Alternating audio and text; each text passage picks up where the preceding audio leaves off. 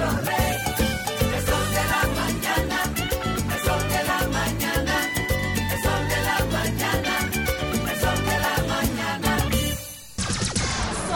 106.5. Son las 6:59 minutos. Buenos días, dominicanos, dominicanas, ciudadanos, ciudadanas del mundo. Julio Martínez Pozo. Los comentarios de los temas más importantes en el programa de mayor influencia de la radio y la televisión nacionales. Entonces, señores, en este martes, en este martes, eh, 10 de, de enero del año 2022. Buenos días a todo el equipo del Sol de la Mañana, la audiencia de Sol, la teleaudiencia de Telefuturo Canal 23 y todas las personas que siguen nuestros contenidos a través de las plataformas sociales. Buenos días a todos. Tres temas tengo aquí subrayados, señalados para tratarlos en el día de hoy. La emulación en Brasil del asalto al Capitolio, el interés de regular los fideicomisos públicos y eh, a propósito de unas declaraciones del ministro Ángel Hernández, el ministro de Educación, creo que el ministro llueve sobre mojado y tiene confusiones con el rol del Ministerio de, de Educación. Creo que él no tiene una carta clara y entonces eh, está cometiendo improvisaciones eh, y perdiendo mucho tiempo. Entonces, miren, empecemos, empecemos por, por esta situación que se, que se dio en, en Brasil. Estamos hablando de que se repitió lo que ocurrió el 6 de enero en el Capitolio en los Estados Unidos, con una diferencia. Es que cuando se atacó al Capitolio, estamos hablando de que el Congreso está reunido para conocer la elección del presidente Biden y eh, cumplir con el trámite eh, constitucional que esos resultados eh, pues tienen que ser proclamados por el Congreso. Entonces en ese momento, el 6 de enero del 2021, se produjo el ataque al Capitolio. En el ataque a los edificios de los tres poderes en Brasilia, esos tres poderes no estaban reunidos y no estaban, no estaban allí sus integrantes. Se atacó el Poder Ejecutivo, la Presidencia de la República, su edificio, se atacó el edificio del Congreso y se atacó el edificio del Tribunal Supremo. Estos tres edificios fueron vandalizados por el mismo grupo de personas que estaban eh, acampando desde hace dos meses frente al ejército, eh, pues negados a reconocer los resultados mediante los cuales eh, Luis Ignacio Lula da Silva fue electo como, como presidente de la República. En un proceso realmente muy cerrado porque estamos hablando de unos resultados de un 51% versus un, un 49%. Resultados realmente muy, muy apretados.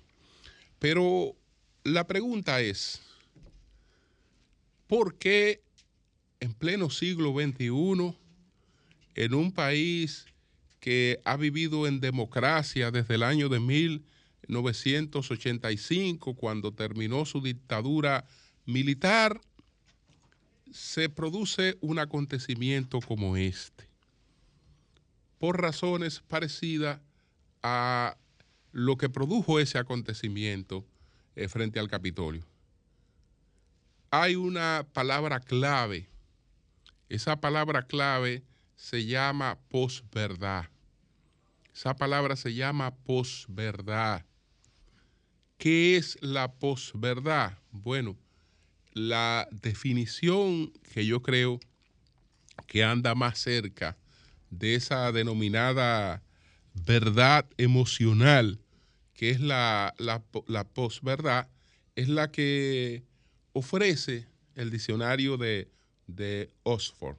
Me gusta más que la definición en, en este sentido del diccionario de la Real eh, Academia Española de la Lengua. Me gusta más esta de Oxford sobre el, la posverdad, que dice Oxford que es un fenómeno, que es el fenómeno que se produce cuando los hechos objetivos tienen menos influencia en definir la opinión pública que los que apelan a la emoción y a las creencias personales. Es decir, los hechos objetivos tienen menos influencia en definir la opinión pública que aquellas cosas que apelan a las emociones y que apelan a las creencias. Eso es lo que denominamos hoy como posverdad, que no está muy alejado, no está muy alejado de lo que se considera la verdad. No está muy alejado porque cuando buscamos las distintas sesiones que definen a la verdad, eh, pues una de ellas no es otra cosa que la conformidad entre lo que una persona manifiesta y lo que ha experimentado, piensa o siente. Entre lo que una persona manifiesta y lo que ha experimentado, piensa o siente. Por ninguna parte se habla de que la verdad tiene un carácter eh, científico, que la verdad tiene que ser comprobable. No, no, no, no, no, no. Eh, tiene, la verdad no es otra cosa que la correspondencia entre la realidad y lo que la gente piensa y lo que la gente cree o, o tiene preaprendido. Esa es la verdad. Esa es la verdad. Por eso es que está tan cerca, está tan cerca de la posverdad. Bueno, entonces, en una sociedad del siglo XXI, hipercomunicada, supuestamente hipercomunicada, donde sobreabunda la información, estamos hablando de que es una sociedad que actúa con los mayores sesgos. Ahora que todo el mundo comunica, y que todo el mundo se siente ser a la vez eh, un, personaje que tiene un perfil en redes, en redes sociales, eh, pues eh, hay una abundancia de información. Pero fíjense que en una inundación, cuando se produce una, inundación, lo que escasea es el agua potable. Hay demasiado agua pero escasea el agua potable. Señores, eso pasa realmente con la información en este momento. En este, en este, en, este carácter de la hipercomunicación, escasea la información y entonces tenemos grupos totalmente segmentados, segregados, eh, que solo atienden a cuestiones sensoriales. Y es gente que la capacidad de pensar le ha sido diezmada. ¿Por qué? Porque solo se le comunican imágenes y emociones y hay quienes pretenden que la gente se eduque solamente en base a emociones y a imágenes. Y entonces eh, las cosas que producen el razonamiento eh, la, vamos abandonando. La vamos abandonando totalmente y eh, tenemos una cosa como esta que tú no te lo explicas. Decía Lula al reaccionar frente a estos acontecimientos, que esta masa que produjo ese hecho no tenía ninguna agenda. No tenía ninguna agenda. Y fíjense cómo, cómo actuaron. Porque actúan contra el Ejecutivo. Bueno, porque no estamos de acuerdo con Lula. Pero actúan contra el Congreso. Y el Congreso es de mayoría bolsonarista. Y actúan contra el, el Supremo. Es decir, estamos hablando de una, de una locura. Es probable que un acontecimiento como este se produjera sin que no se conociera de la posibilidad de que ese ataque se iba a dar. Bueno, las autoridades de inteligencia, las autoridades militares, tenían que tener algún conocimiento de ese hecho. Y eh, lo, lo dejaron pasar. Lo dejaron pasar, no sé por qué razón, lo dejaron pasar. ¿Por qué? Porque esta no es, esta no es una organización secreta. Esta es gente que está en multitudes. Y está en multitudes no tiene posibilidad de planificar cosas que no se conozcan. Y se supone que donde eh, hay inteligencia, la inteligencia tiene que estar infiltrada en ese grupo. Tiene que estar infiltrada en ese grupo. De ese grupo tienen que eh, producirse informaciones dirigidas a los organismos de inteligencia. Es, eso es una regla realmente eh, eh, simple. Entonces, probablemente tenían conocimiento y lo dejaron pasar. O lo dejaron pasar para después provocar la posibilidad de desmantelar eso o no sé con qué otro objetivo. Pero lo dejaron pasar. Una cosa como esa no ocurre sin que no se conozca, porque es una planificación de multitudes. No es un terrorista individual que está trancado en una casa planificando un ataque que lo conocen él y dos o tres gente. Cientos de personas tenían que conocer de que se iba a llevar a cabo eso y por lo tanto las autoridades tenían que tener la información de que eso iba, de que eso iba a transcurrir. Entonces, eh, bueno, tenemos lo que ha ocurrido posteriormente, una reacción mundial de solidaridad eh, con la democracia brasileña. Eh, se han unificado gente que en estos momentos está dividida en el mundo y que está incluso en guerra en el mundo, porque a Brasil y a Lula lo han apoyado Estados Unidos, China y Rusia. Han apoyado a Lula, por no decir que la comunidad europea, por no decir que eh, Portugal, que es un país con vínculos históricos y culturales con Brasil, eh, Brasil es el, el- la mayor población de habla portuguesa que hay en el mundo, es la, es la brasileña. Entonces, el mundo ha cerrado filas con Brasil, eh, censurando, condenando esto que se produjo en, en Brasil. Eh, parte, parte de los partidarios de Bolsonaro lo han hecho. Eh, la presidenta de lo que equivale a la Cámara de Diputados, que es de- del grupo de Bolsonaro, ha condenado enérgicamente estos ataques. Bolsonaro lo hizo con cierta, con cierta timidez, eh, después se hospitalizó alegando eh, que tiene dolores abdominales que provienen del, de- del atentado del que, fue, del que fue objeto.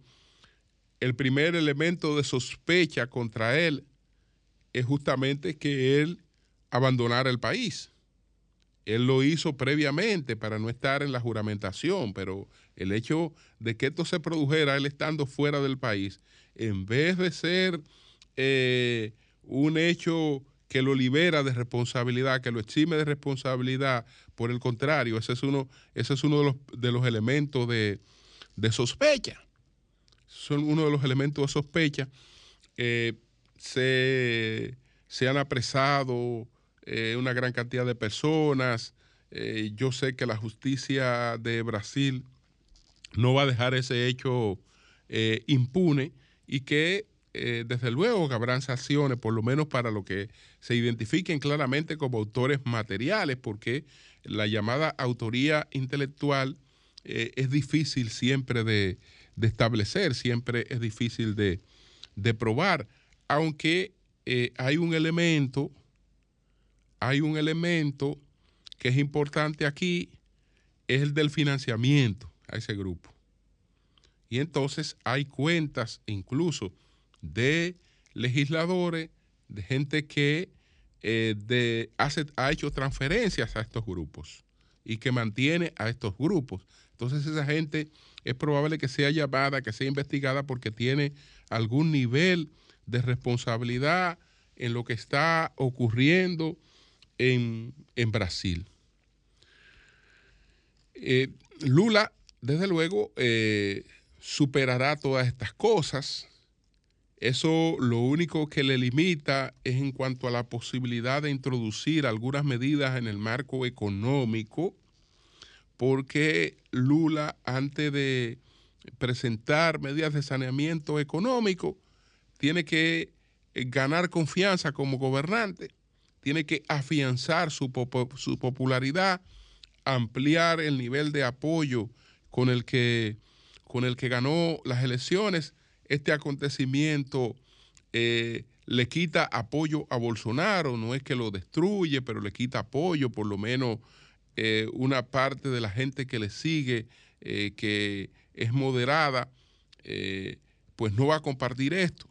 Pues nadie quiere caos, nadie quiere caos, nadie quiere este tipo de cosas que descomponen totalmente a una, a una sociedad.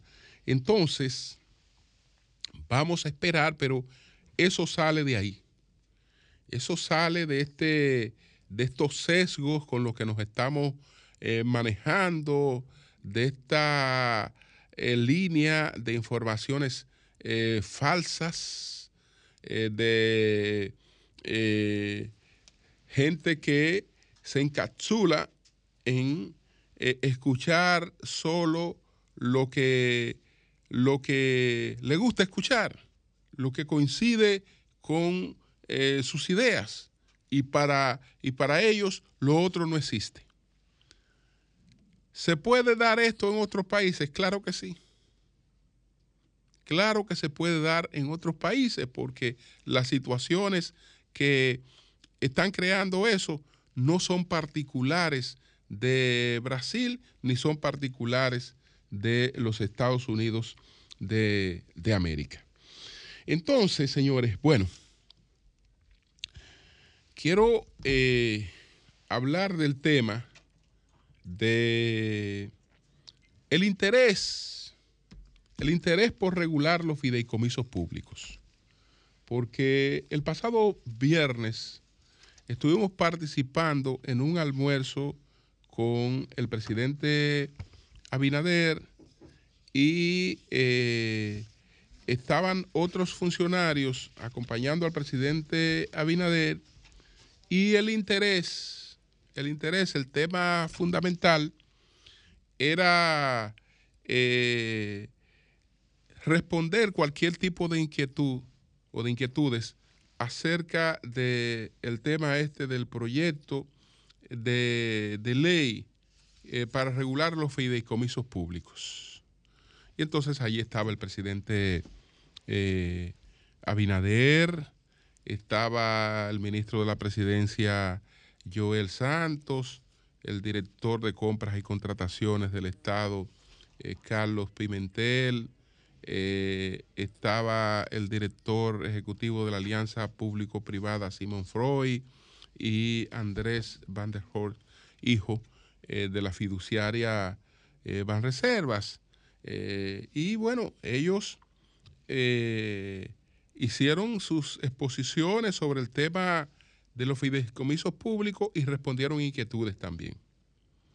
Y yo creo que muchas cosas allí quedaron claras. Yo particularmente eh, creo que tenga una idea más completa de cuál es la de cuál es lo que se busca después de este después de este encuentro, porque hubo temas que yo creo que quedaron bastante esclarecidos. Por ejemplo, cuando se habla de que eh, la de que los fideicomisos públicos, como su nombre indica, no implican, no, no ninguna transferencia de- de activos públicos al sector privado. Los activos estatales que se transfieren en un fideicomiso público siguen manteniendo su naturaleza de propiedad estatal.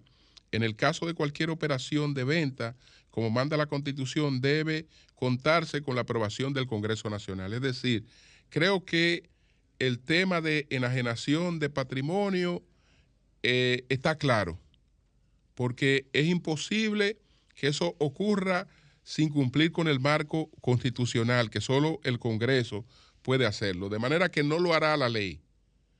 No lo hará ni lo puede hacer la ley y la ley no plantea eso.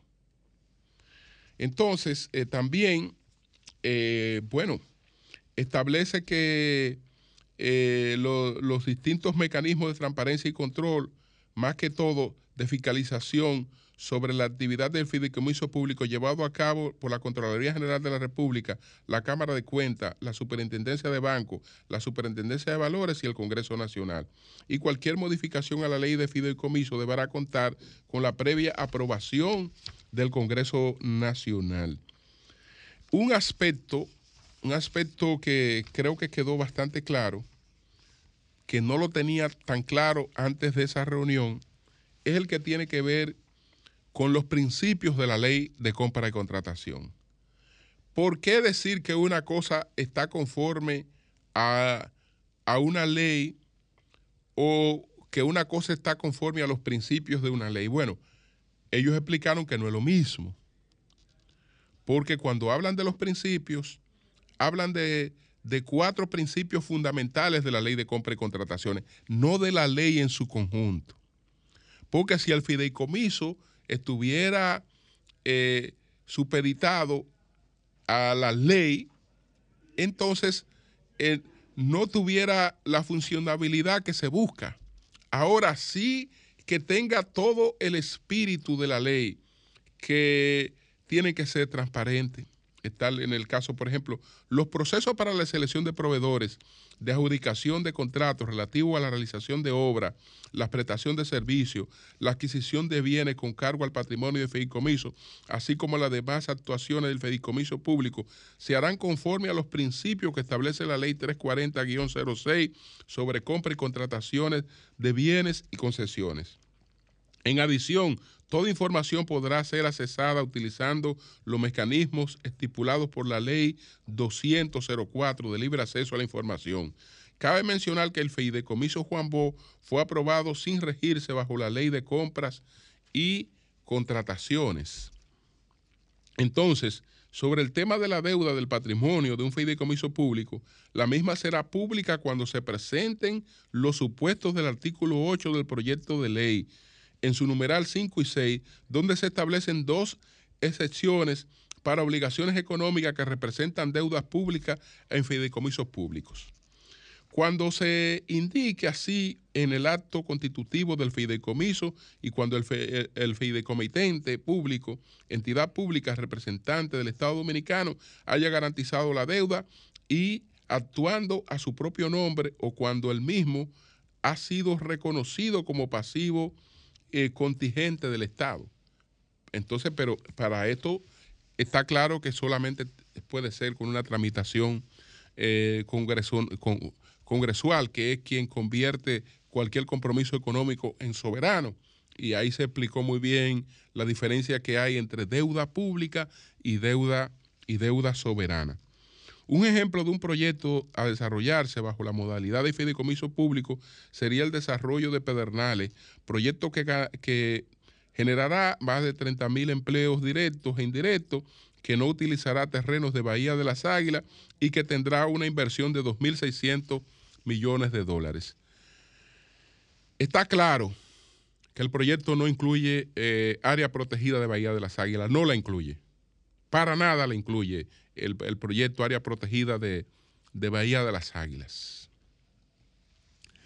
Yo creo que cada gobierno tiene la potestad de desarrollar su obra. Y una de las formas que ha concebido este gobierno para impulsar el desarrollo son los fideicomisos.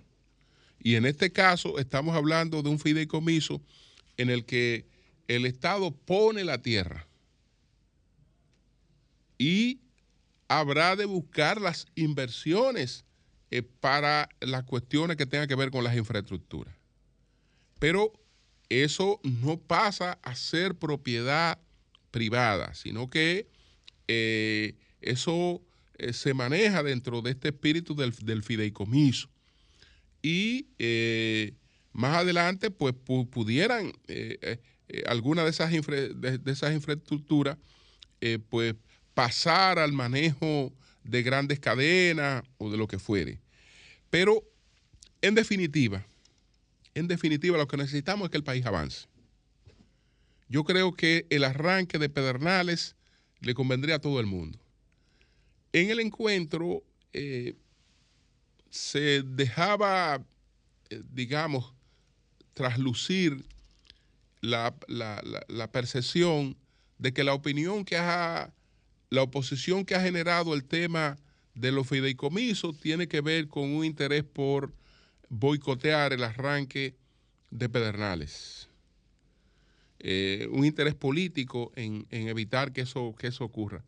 Yo en verdad no lo veo así, que haya ese interés político. Yo creo que aquí hay una clase política eh, que ha madurado y que sabe que eh, los proyectos de desarrollo tienen que llevarse a cabo y que sabe que las desilusiones con un gobierno arrastran desilusión con la clase política y en definitiva nadie gana mucho con eso.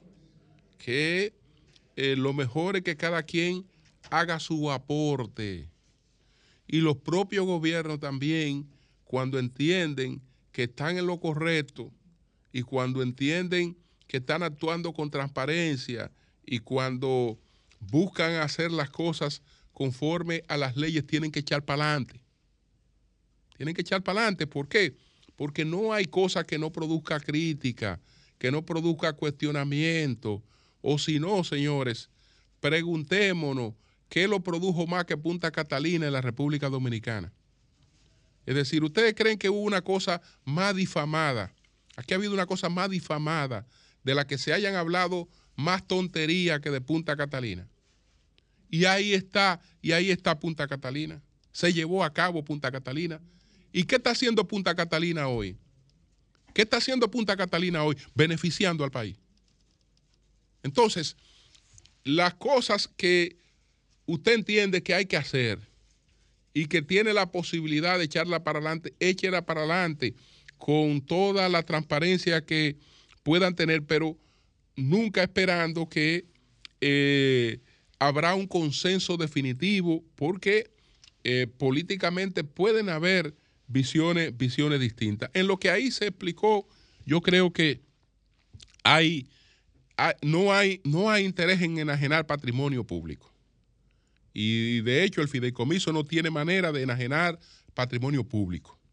Es más bien una garantía de que el patrimonio público no pase eh, digamos, a la parte privada, aunque en el manejo eh, tenga eh, procedimientos distintos a lo de las entidades que se manejan con la ley de, compra y contrataciones, porque eh, para usted, por ejemplo, decidir que una planta se le, se le acaba el combustible o se le acaba el carbón o que una planta necesita eh, piezas eh, urgentes, eh, etcétera, no la va a someter a todos los procesos que hay que someterlo porque entonces tendríamos apagado el país en el caso de una planta de una planta de una planta eléctrica. Entonces, yo creo que el gobierno debe echar hacia, hacia adelante con sus planes de este fideicomiso y en cuanto a lo que se ha explicado, no, no, no veo, no veo que haya, que haya más interés que el de tener un marco regulatorio. El de no hacer estas cosas sin ese marco regulatorio, que es la ley que probablemente sea, sea aprobada porque no, no requiere eh, más que el voto de una mayoría eh, simple y el gobierno tiene, tiene, tiene ese voto. El gobierno realmente tiene, tiene ese voto para, para llevarlo a cabo y yo creo que sería positivo. Entonces, bueno, me queda lo del ministro de Educación, Ángel Hernández.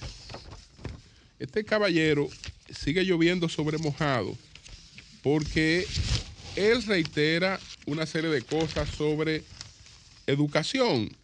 Ya lo de que, eh, que se dilapidaron todo lo que se, lo que se invirtió en, en los libros, eh, aquí se dilapidó el dinero, él lo reitera, ya lo conocemos.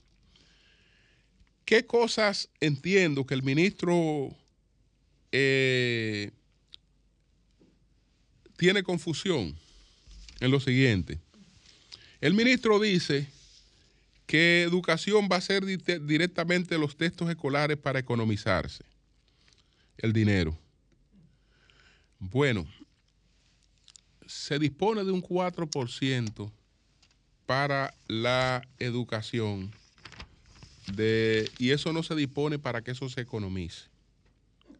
Eso no es para, eso no, eso no es para que se economice, porque si, si el criterio es economizarlo, pues vamos a, vamos a destinar un 1, un 2 o un 3. Y lo que no se, no se necesite para educación, lo destinamos a otra cosa. Tampoco es para dilapidarlo, como dice él que se ha hecho. Tampoco es para eso. Ese dinero se dispone con dos objetivos. Uno es el de la mejoría de la calidad educativa. Pero hay otro ministro que está presente en todas las acciones que hace el gobierno. Aunque expresamente no esté planteado, pero está presente en todas las acciones que hace el gobierno, que se llama estimular la actividad económica.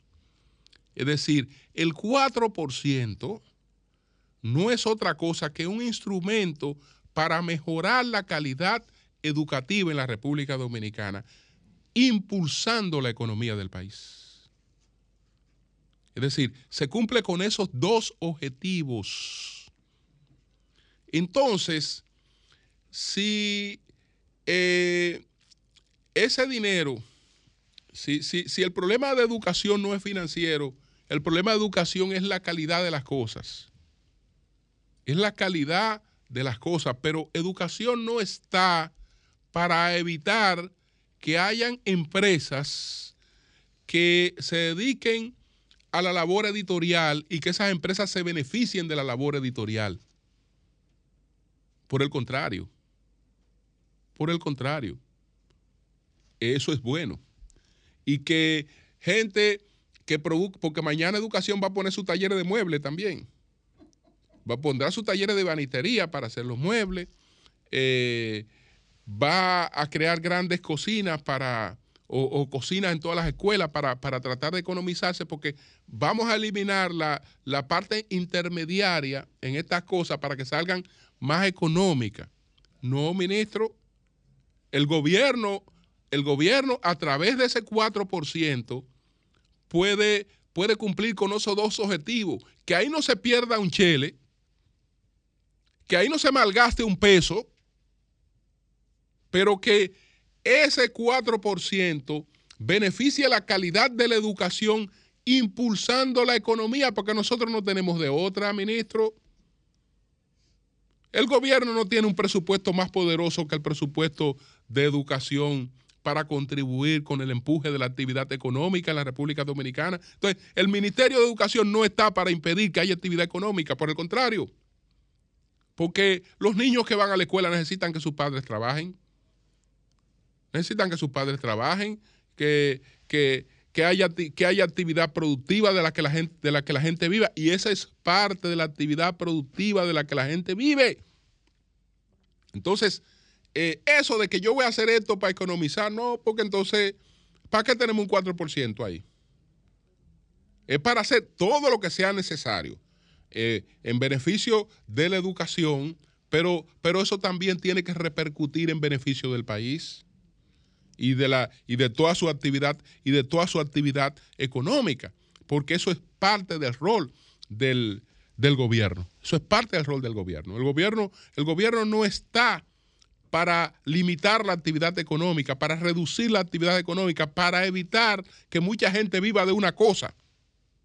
Por el contrario, el gobierno está para crear oportunidades, para que la gente viva de muchas cosas, para que mucha gente viva de las cosas. No es para que menos gente viva de las cosas. Ese no es, el, ese no es, no es, no es la labor del gobierno. Eh, haciéndolo desde luego con, con, con las reglas del lugar, porque una cosa es que usted me venda un libro, me venda un libro, y otra cosa es que usted me cobre por un libro que no me ha, que no me ha presentado, como dice el ministro que ha ocurrido. Que, o, que, o que le entregaron. Él dice, por ejemplo, en el caso de los libros digitales, él dice que, que le vendieron eh, le entregaron un, un pendriver con un código que no funciona al año siguiente.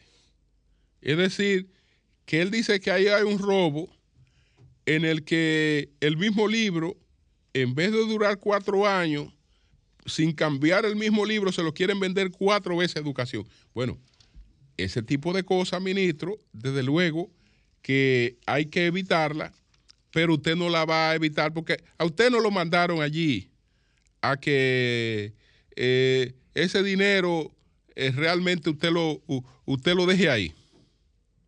Usted lo deja ahí. No, no, no, no, no, no. Entonces, yo creo que, yo, yo creo que él tiene una confusión. Yo creo que él cree que lo, están, lo mandaron a administrar la casa de él. Que en tu casa, pues tú te, bueno, déjame economizar. No, no, no. Usted no lo mandaron a administrar su casa, ministro. Que usted se puede, con, hasta el jabón, usted lo controla en su casa. Que el ministro dicen que controla el jabón en su casa. Hasta el jabón usted lo puede controlar en su casa. Pero ahí no. Ahí esto, eh, esto es para ejecutar. Esto es para ejecutar, para ejecutar bien, pero para ejecutar. Para ejecutar. Porque usted se imagina dónde, dónde, dónde nos vamos nosotros si una de las pocas cosas que pueden empujar la economía del país eh, no, no lo hacen. Como, como, como es, como es el caso de, ese presupuesto, o que en, la misma, en las otras instituciones se le ocurra lo mismo a todos los ministros. Bueno, nosotros venimos aquí a economizar, a evitar que este presupuesto que nos han dado a nosotros se gaste. Eso, a eso es que venimos aquí, a evitar que el presupuesto se gaste. Bueno, pues entonces, ¿para qué le estamos dando ese presupuesto? Vamos a quitarle parte de ese presupuesto y vamos a darle, vamos a dárselo a los que necesiten gastarlo, porque evidentemente que usted está diciendo que eso es necesario y que usted con 600 millones puede hacer lo que se hacía con miles ahí. Bueno, pues entonces dí- dígale al presidente que se quede con esos miles o vamos a cambiar eso.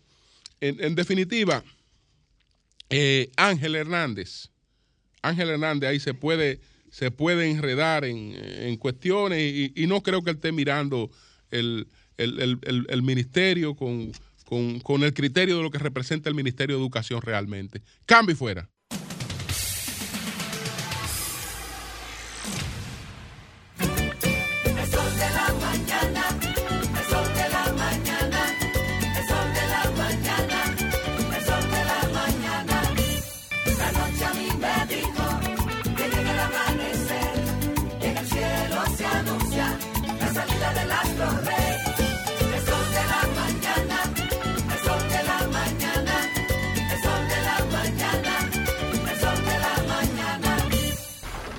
Buenos días, adelante, buenos días. Buenos días, Julio, mi hermano. ¿Cómo tú estás? Que Dios te bendiga. Gracias, Ramón, adelante. comentarios excelentes. Gracias, gracias. Mira, Julio, para el 24, eh, Leonel Fernández tiene unos aliados que son indestruibles.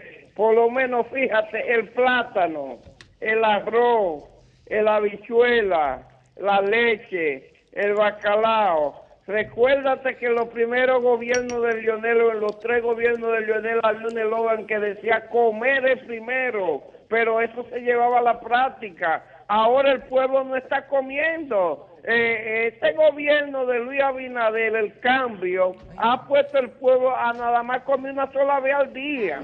Porque de antes eh, un huevo costaba tres pesos y ahora un huevo cuesta 10 pesos. Y un cartón de huevo pasaba frente a mi casa a 100 pesos y ahora está a 300. Bien, bien. Pues gracias, Ramón. Buenos días, adelante.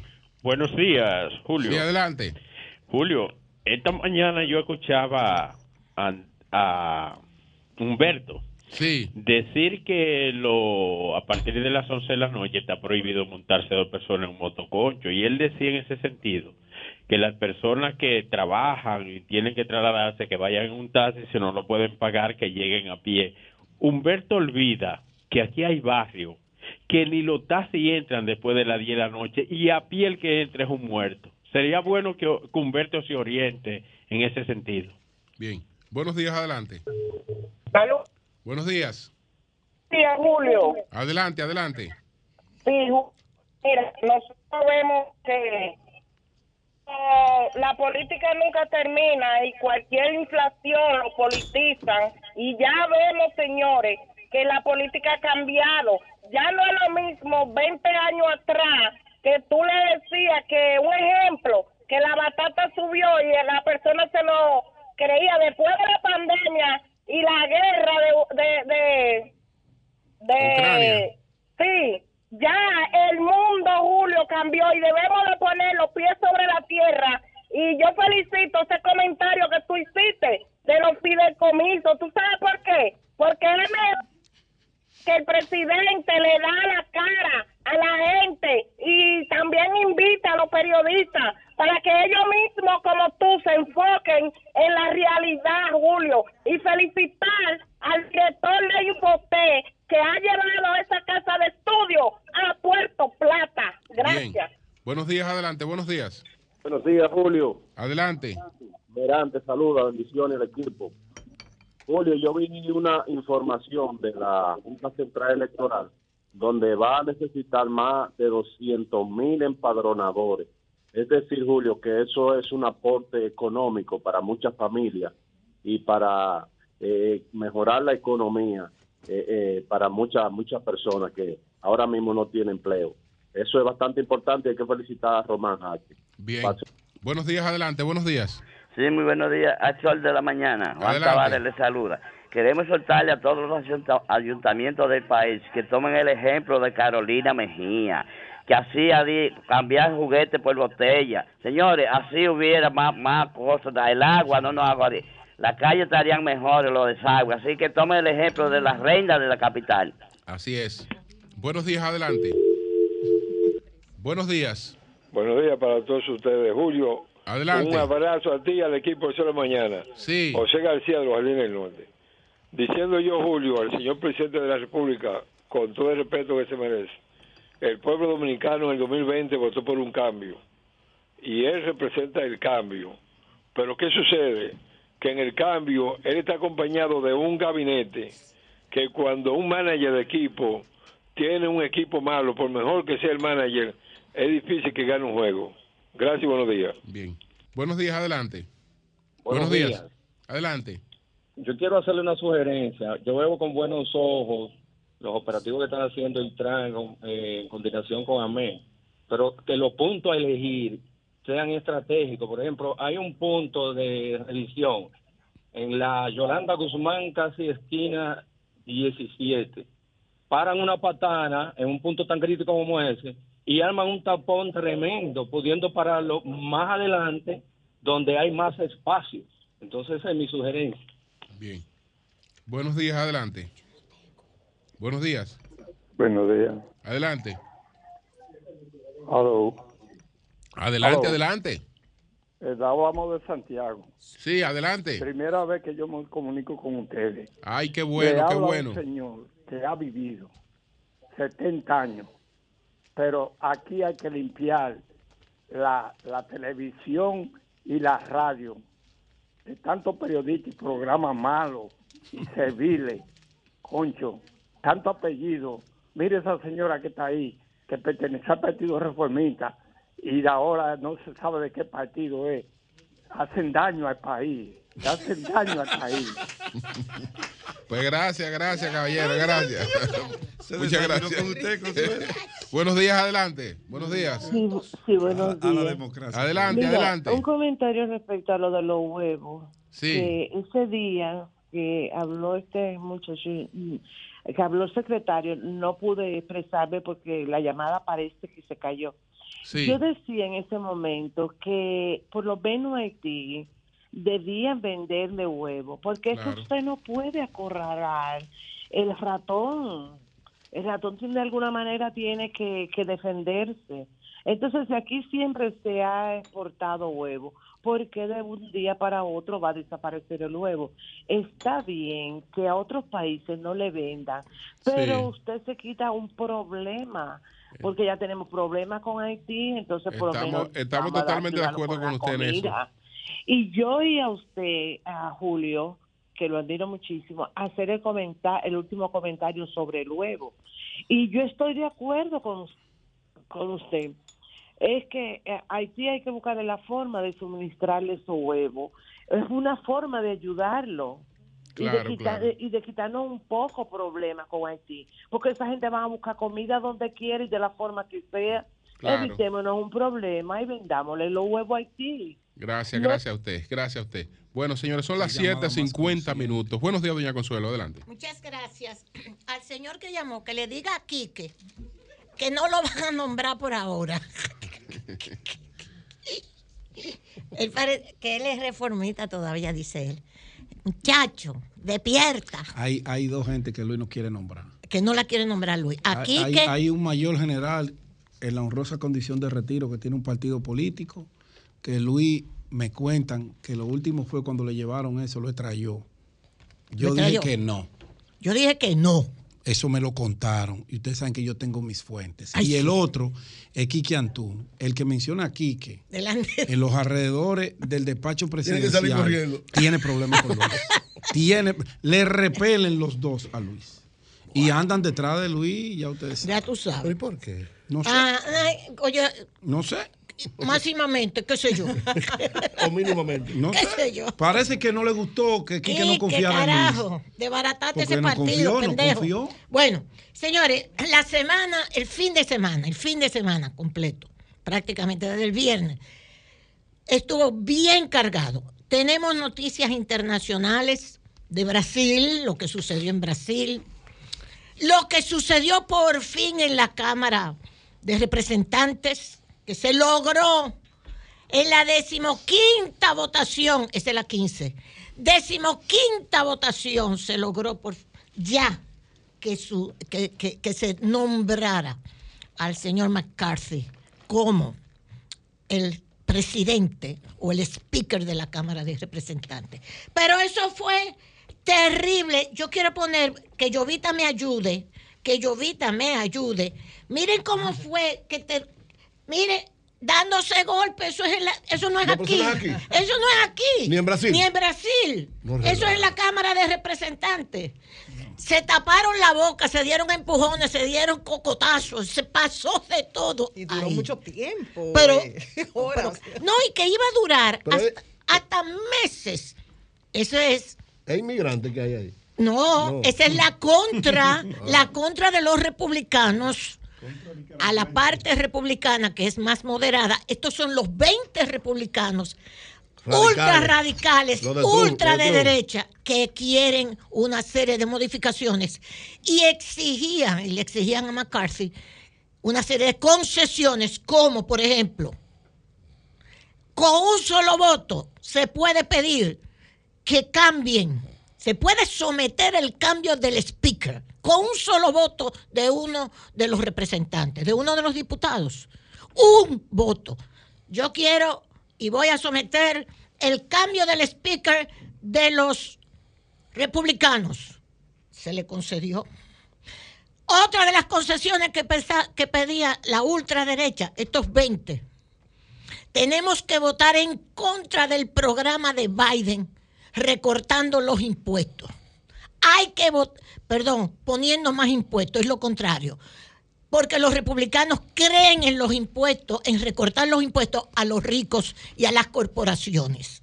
Trump lo hizo también.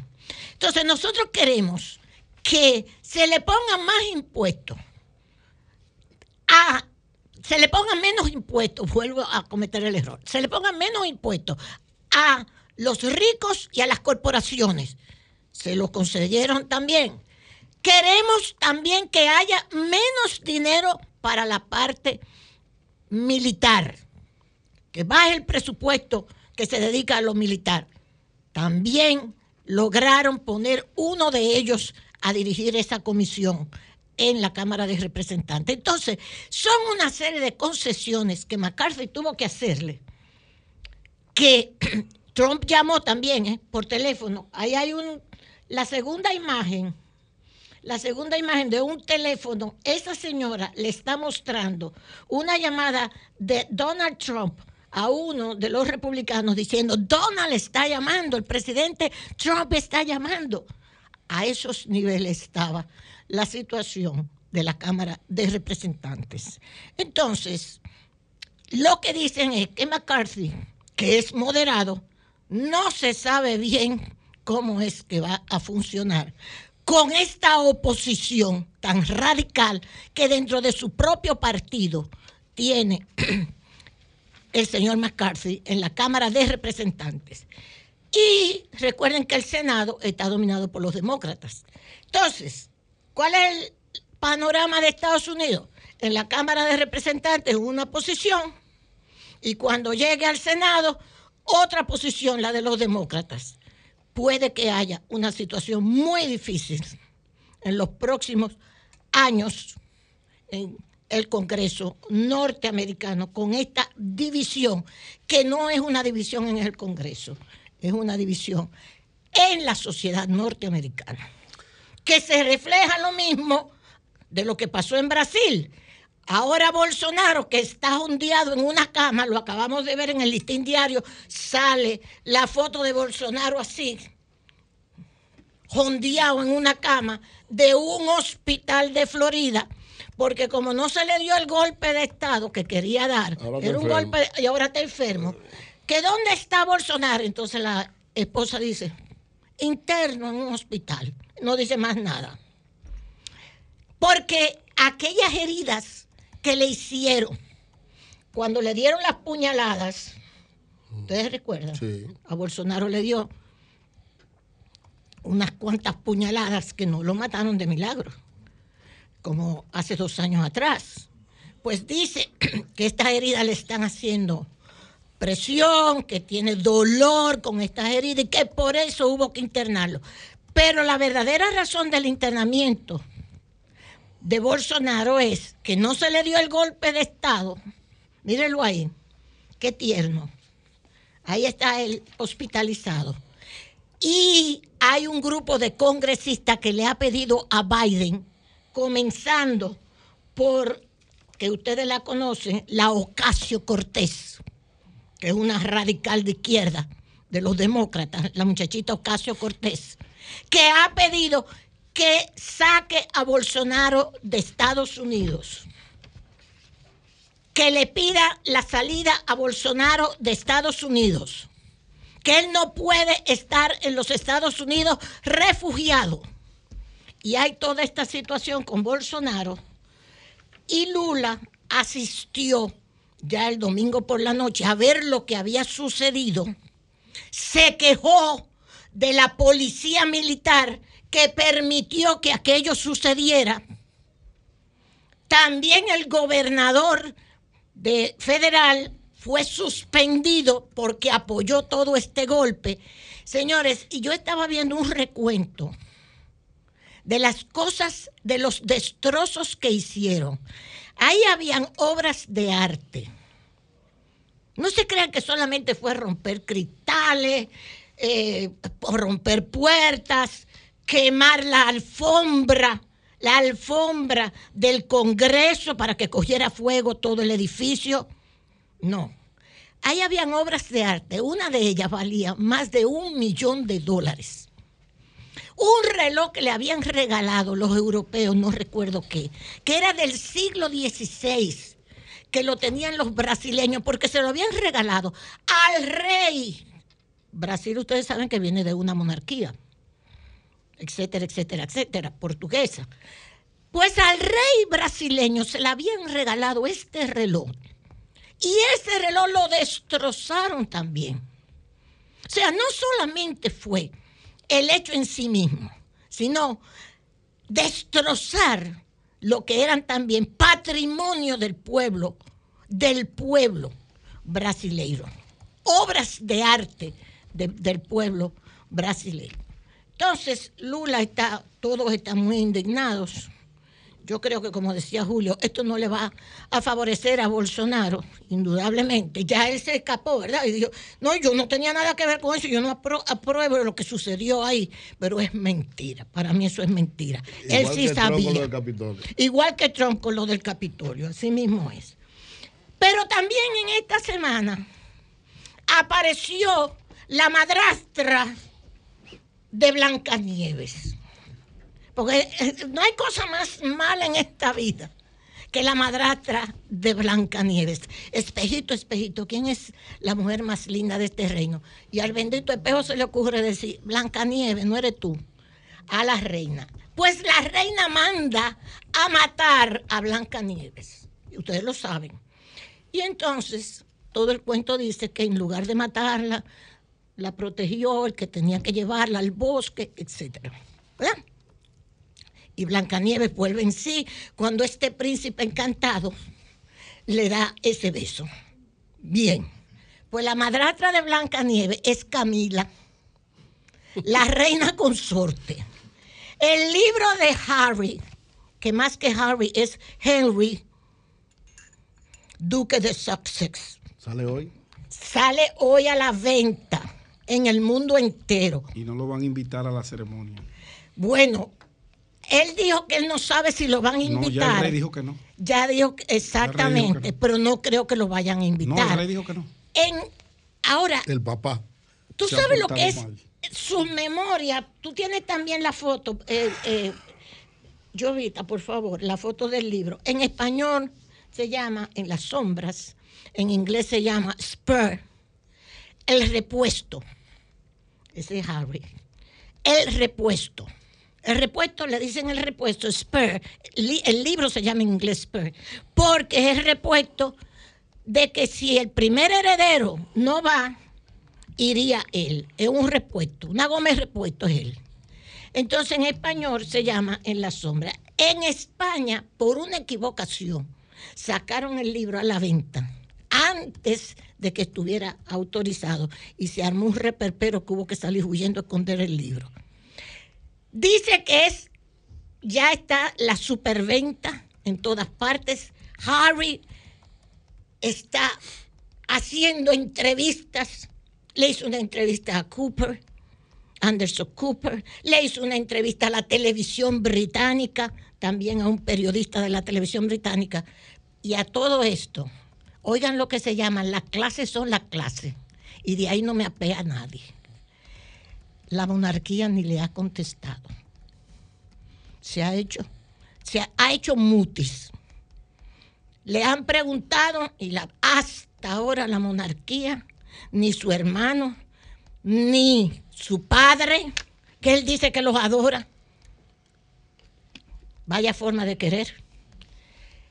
No le han contestado absolutamente nada a todas las cosas que ha dicho, incluyendo, como les digo, que Camila es una malvada, que Camila es una persona que los utilizó a ella, a él y a su hermano, que Camila quiere decir que esa es la venganza también de Diana.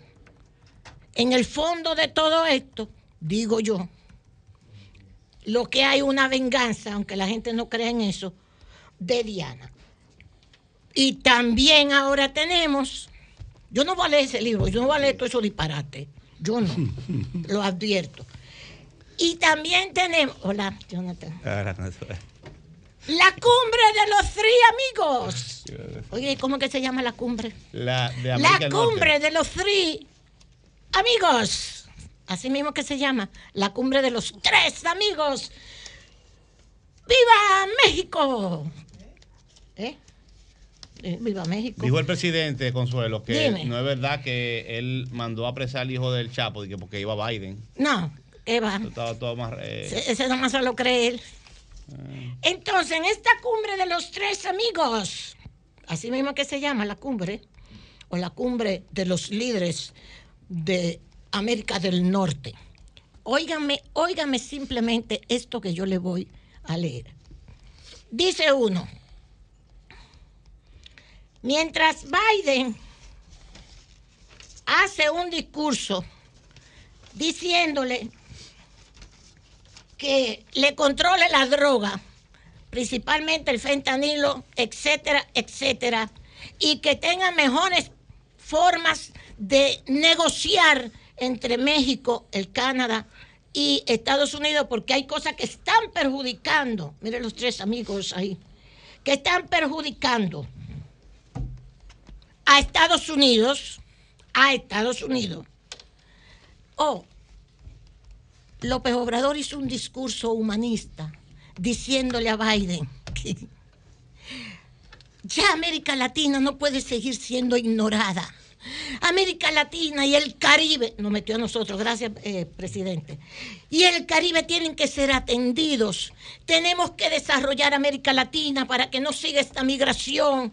Tenemos que hacer algo. Le mencionó a todos los presidentes buenos norteamericanos, hasta Roosevelt, desde Lincoln hasta Roosevelt, que eran presidentes, Kennedy que hizo el programa de aquel programa sobre eh, América trabajando para los pobres latinoamericanos. La Alianza La- para el Progreso. La Alianza para el Progreso y que había que hacer programas de esa índole. Y Biden lo que le dice, nosotros lo que queremos es que no nos manden tanto fentanilo para allá, ¿eh? Controlen esa vaina. Porque esto que nos dañan el mercado. Sí, esto están, están matando muchos muchachos allá y qué sé yo cuánto. Además, esta migración, mire, si hay que devolver a venezolanos, tienen que bajar de México, tienen que venir para México. Y le dijo el presidente López Obrador, sí, sí, sí, estamos en disposición. Hay una foto que a mí me duele en el alma, me duele, de López Obrador con Biden, tú la tienes ahí, los dos abrazados, los dos abrazados. No me gustó, ¿Y por qué? porque se ve demasiado lambón, No. López Obrador. Pero López Obrador Mire, ha sido mira, muy... agarrándole hasta el brazo. Él ha sido... No, no, Él ha sido no. muy beligerante con Estados Unidos, pero Sí. eh, ha, ha- ha tratado de gestionar todos los beneficios posibles para su país. Tiene buenos acuerdos con Estados Unidos Ah. Es y Canadá. verdad, es verdad. En vez de pelear con Sí. ellos, le saca cosas. Bueno, es verdad, pero eh, agarrándole hasta el brazo. Es que, ¿Tú no, entiendes? es que a, Biden, que- a Biden hay que llevarlo. Es por eso. Qué malo tú eres. No, no, no. El discurso, miren, no se pierdan el discurso de López Obrador en esta reunión bilateral. Hoy se reúnen los tres, los tres amigos, se reúnen hoy. Pero ayer era los dos amigos, Biden y López Obrador. Y López Obrador hizo un discurso de defensa de América Latina, de que Estados Unidos tiene que ponerle atención, de que hay que desarrollar América Latina y el Caribe, etcétera, etcétera. Pero Biden lo que estaba era, si usted busca el periódico El País, lo va a encontrar. Biden lo que está en que no le sigan mandando más droga y que se hagan acuerdos que también beneficien a los Estados Unidos. Finalmente, finalmente felicitar al gobierno. Hay que felicitarlo porque hoy Cumpleaños. publicó. ¿eh? Cumpleaños. Cu- ¿Quién cumpleaños? El gobierno. Que si cumpleaños. Si usted lo está felicitando. Ah, no, pero. Oye, Ponle música, doña y, Consuelo. tú estás- y todo esto, ¿qué tú quieres? Mira. O dinero gastado. Informaciones, cosas. Así va el cambio, carajo. Muy bien. Página, página. Bien. ¿De qué tú te ríes, azaroso? Como diría Hipólito. Los índices reflejan que vamos bien. Así nos ve el mundo. Lo interesante de esto es que, por ejemplo, desarrollo humano es el PNUD que lo dice. Confianza en el país, el World Bank que lo dice. Perspectiva de crediticia del país, índice de hambre. Eso es la FAO que lo dice, los buenos puntos, las buenas ah, ah, anotaciones que tiene. Gestión fiscal. Esto es también Bank of America. Percepción de la corrupción. Este es Transparencia Internacional que dice que estamos allá arriba. En salud, la Organización Mundial de la Salud da los, los números. Libertad ele- electoral, Fundación para el Avance de la Libertad. Turismo, en turismo eso no se discute. Libertad de expresión, Sociedad Interamericana de Prensa. Quiere decir que son datos recogidos de organizaciones internacionales para demostrar que sigamos creciendo y avanzando. Esto es el cambio. ¿Ok? Ok. Cambio fuera.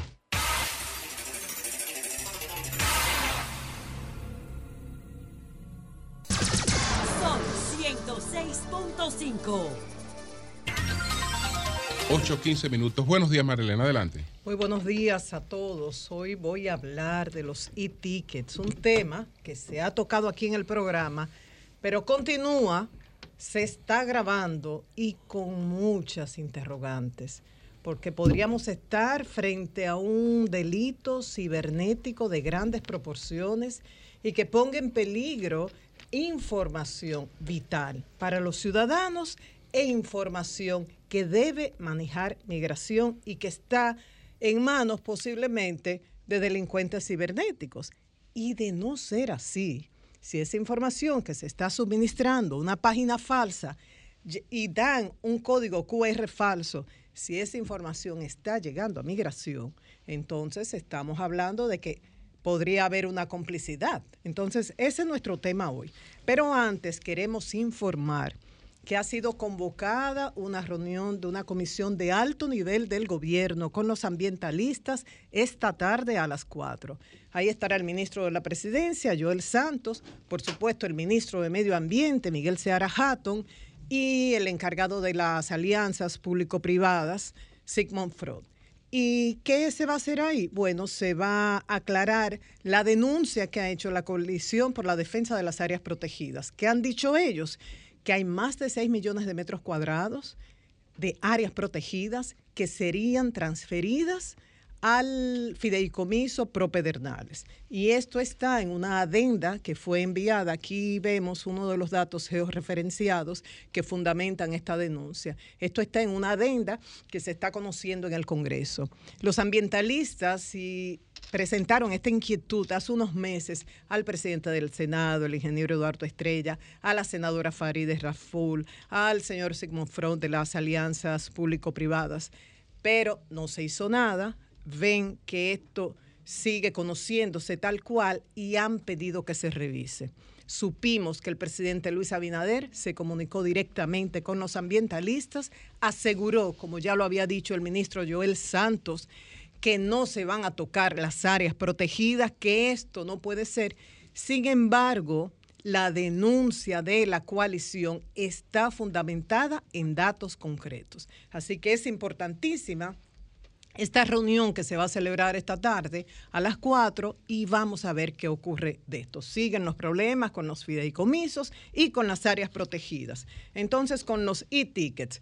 E-tickets, que es el formulario ese que uno llenaba antes manualmente para migración, aduanas, agricultura, al entrar y salir del país y que ahora se hace a nivel electrónico. Esto desde septiembre del 2021, una disposición de la Junta de Aviación Civil. Ya se, había, se ha denunciado muchísimo que hay una página falsa. La página auténtica es esta que vamos a ver, Jovita, que es la de la, la de migración. Es la página auténtica donde usted puede hacer toda, toda la- el proceso de llenado. Que belavial.do. Pero hay muchas páginas y a veces se caen unas, aparecen otras y hay gente que si usted lo hace desde República Dominicana, le sale la página auténtica. Pero si usted lo hace desde Estados Unidos, desde Reino Unido, desde el extranjero, le va a salir una página con varias direcciones, incluyendo estas que son falsas. Y ticketmigración.com y, y esta otra que está en pantalla ahora, y ticketdominicanrepublic.org. Entonces, ¿qué es? Ok, entonces, ¿qué está pasando? Que ahí cobran 25 dólares en algunos casos, pero hasta 79 dólares, porque de esto se han hecho eco muchos medios de comunicación, aquí se había hablado anteriormente, no solamente locales, sino a, a nivel internacional. Entonces, lo peor es que se entrega un QR falso pero no hay manera de mostrarlo porque aquí no se está pidiendo. Entonces usted le está, le está dando información de documentos, de identidad, de pasaporte, dirección, de tarjetas de crédito a ciberdelincuentes. ¿Qué ellos van a hacer con esa información? Y, y vamos a suponer que esa información está llegando a migración, pero el QR no es correcto. ¿Cómo llega a migración? Es que están estos ciberdelincuentes que pueden estar en Islandia, en cualquier país europeo o en la India. Digo, me perdonan los nacionales de estos países, solamente estoy poniendo un ejemplo, pero tengo también datos concretos para mencionarlos. Están conectados a las redes de migración. Hay complicidad. Por otro lado, uno se pregunta, ¿esto es legal? Exigir un documento electrónico sin tomar en cuenta que hay un segmento de la población que no tiene acceso a Internet, a la tecnología, por la edad, por lo que sea, o que en un momento dado nos dicen, hubo problemas con el servidor o se cayó el sistema. Entonces, hablo de esto porque el 6 de enero venían un grupo de dominicanos extranjeros al país y les pasó eso, venían por JetBlue que me perdone Consuelo, porque verán, han habido experiencias traumáticas, pero en esta ocasión JetBlue dio un buen trato a los pasajeros. ¿Qué pasó? No tenían el código QR. No, no, no, lo tienen que llenar. No podemos completar el chequeo hasta que ustedes no presenten ese código, le dijo la línea aérea. Ellos comenzaron, hicieron todo el papeleo, bueno, eh, el papeleo no, en la computadora, y le dijeron, entre 5 minutos y 30 ustedes van a recibir eso. Pasó una hora. ¿Qué pasó? Perdieron el vuelo. ¿Qué hizo JetBlue? Aunque les pusieron el vuelo al día siguiente o dos días después, no les cobró adicional. Por eso digo que JetBlue exigió algo que le exige además la Junta de Aviación Civil, pero por otro lado tuvo este detalle con los pasajeros. Pero estos pasajeros tuvieron que pagar transporte para regresar a la ciudad desde el aeropuerto, alojamiento, comida y ya ustedes saben, familias, y estoy hablando de altos ejecutivos, de empresarios, de personas que son tecnológicas, pero imagínense con esa presión del aeropuerto, niños de... Tú que tienes nietos, los que tienen nietos acá, de dos, tres años, de seis años, que usted ha hecho madrugar, incómodos y todo el aparataje con el que viaja, viajan los padres, que si el carrito y todo eso, es muy incómodo. Entonces, vamos a ver el enfoque desde un comunicador especializado en ciencias y tecnología, Isaac Ramírez, que además forma parte de la familia de RCC Media, porque es parte del equipo del de almuerzo de negocios. Buenos días, Isaac. Hola, muy buenos días. De verdad, un placer eh, poder acompañarlos y poder llevar quizás un poco de luz a- sobre este caso. Gracias. Tu enfoque de lo que está pasando con estas páginas que se hacen pasar como la oficial de migración, cobrando de 25 dólares y más a los pasajeros. ¿Es una estafa? ¿Es una publicidad engañosa, como dicen algunos? ¿O estamos hablando de un delito cibernético de, de gran proporción? Ok, ahí están las tres cosas. Ah, el caso de la publicidad engañosa, no, no es publicidad engañosa porque no es un producto que tú estás ofertando y que finalmente le cambiaste el precio o es de un color diferente o de un tamaño diferente. No, en este caso se trata de una estafa porque es un portal que está suplantando toda la línea gráfica del portal original y entonces te está agregando un supuesto componente de asesoría por el que te estarían cobrando. Como ustedes decían un poquito más temprano, la situación viene fruto de la desesperación que tiene el viajero de encontrarse con algo que quizás no está bien educado, que es el e-ticket, y te lo digo porque yo acabo de tener a unos familiares de 67 años cada uno, y cuando se topan con esto, dicen, yo nunca, yo tenía desde el 2006 que no venía a República Dominicana, ¿qué es esto? Yo estoy acostumbrado a llenar mi papelito en el avión, tranquilo, pero ahora me están pidiendo esta cosa. Pues déjame decirte que uno de ellos perdió uno de los vuelos, precisamente al no contener esta información.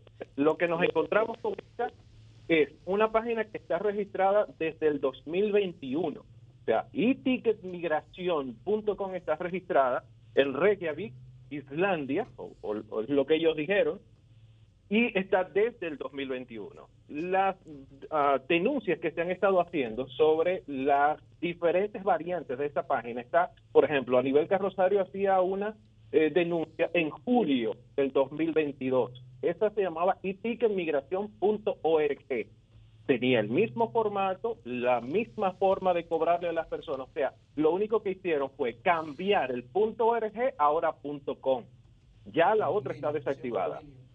El tema de qué están haciendo esta gente. Ellos están aislando los proveedores locales. O sea, desde República Dominicana, tú no puedes entrar a eticketmigración.com.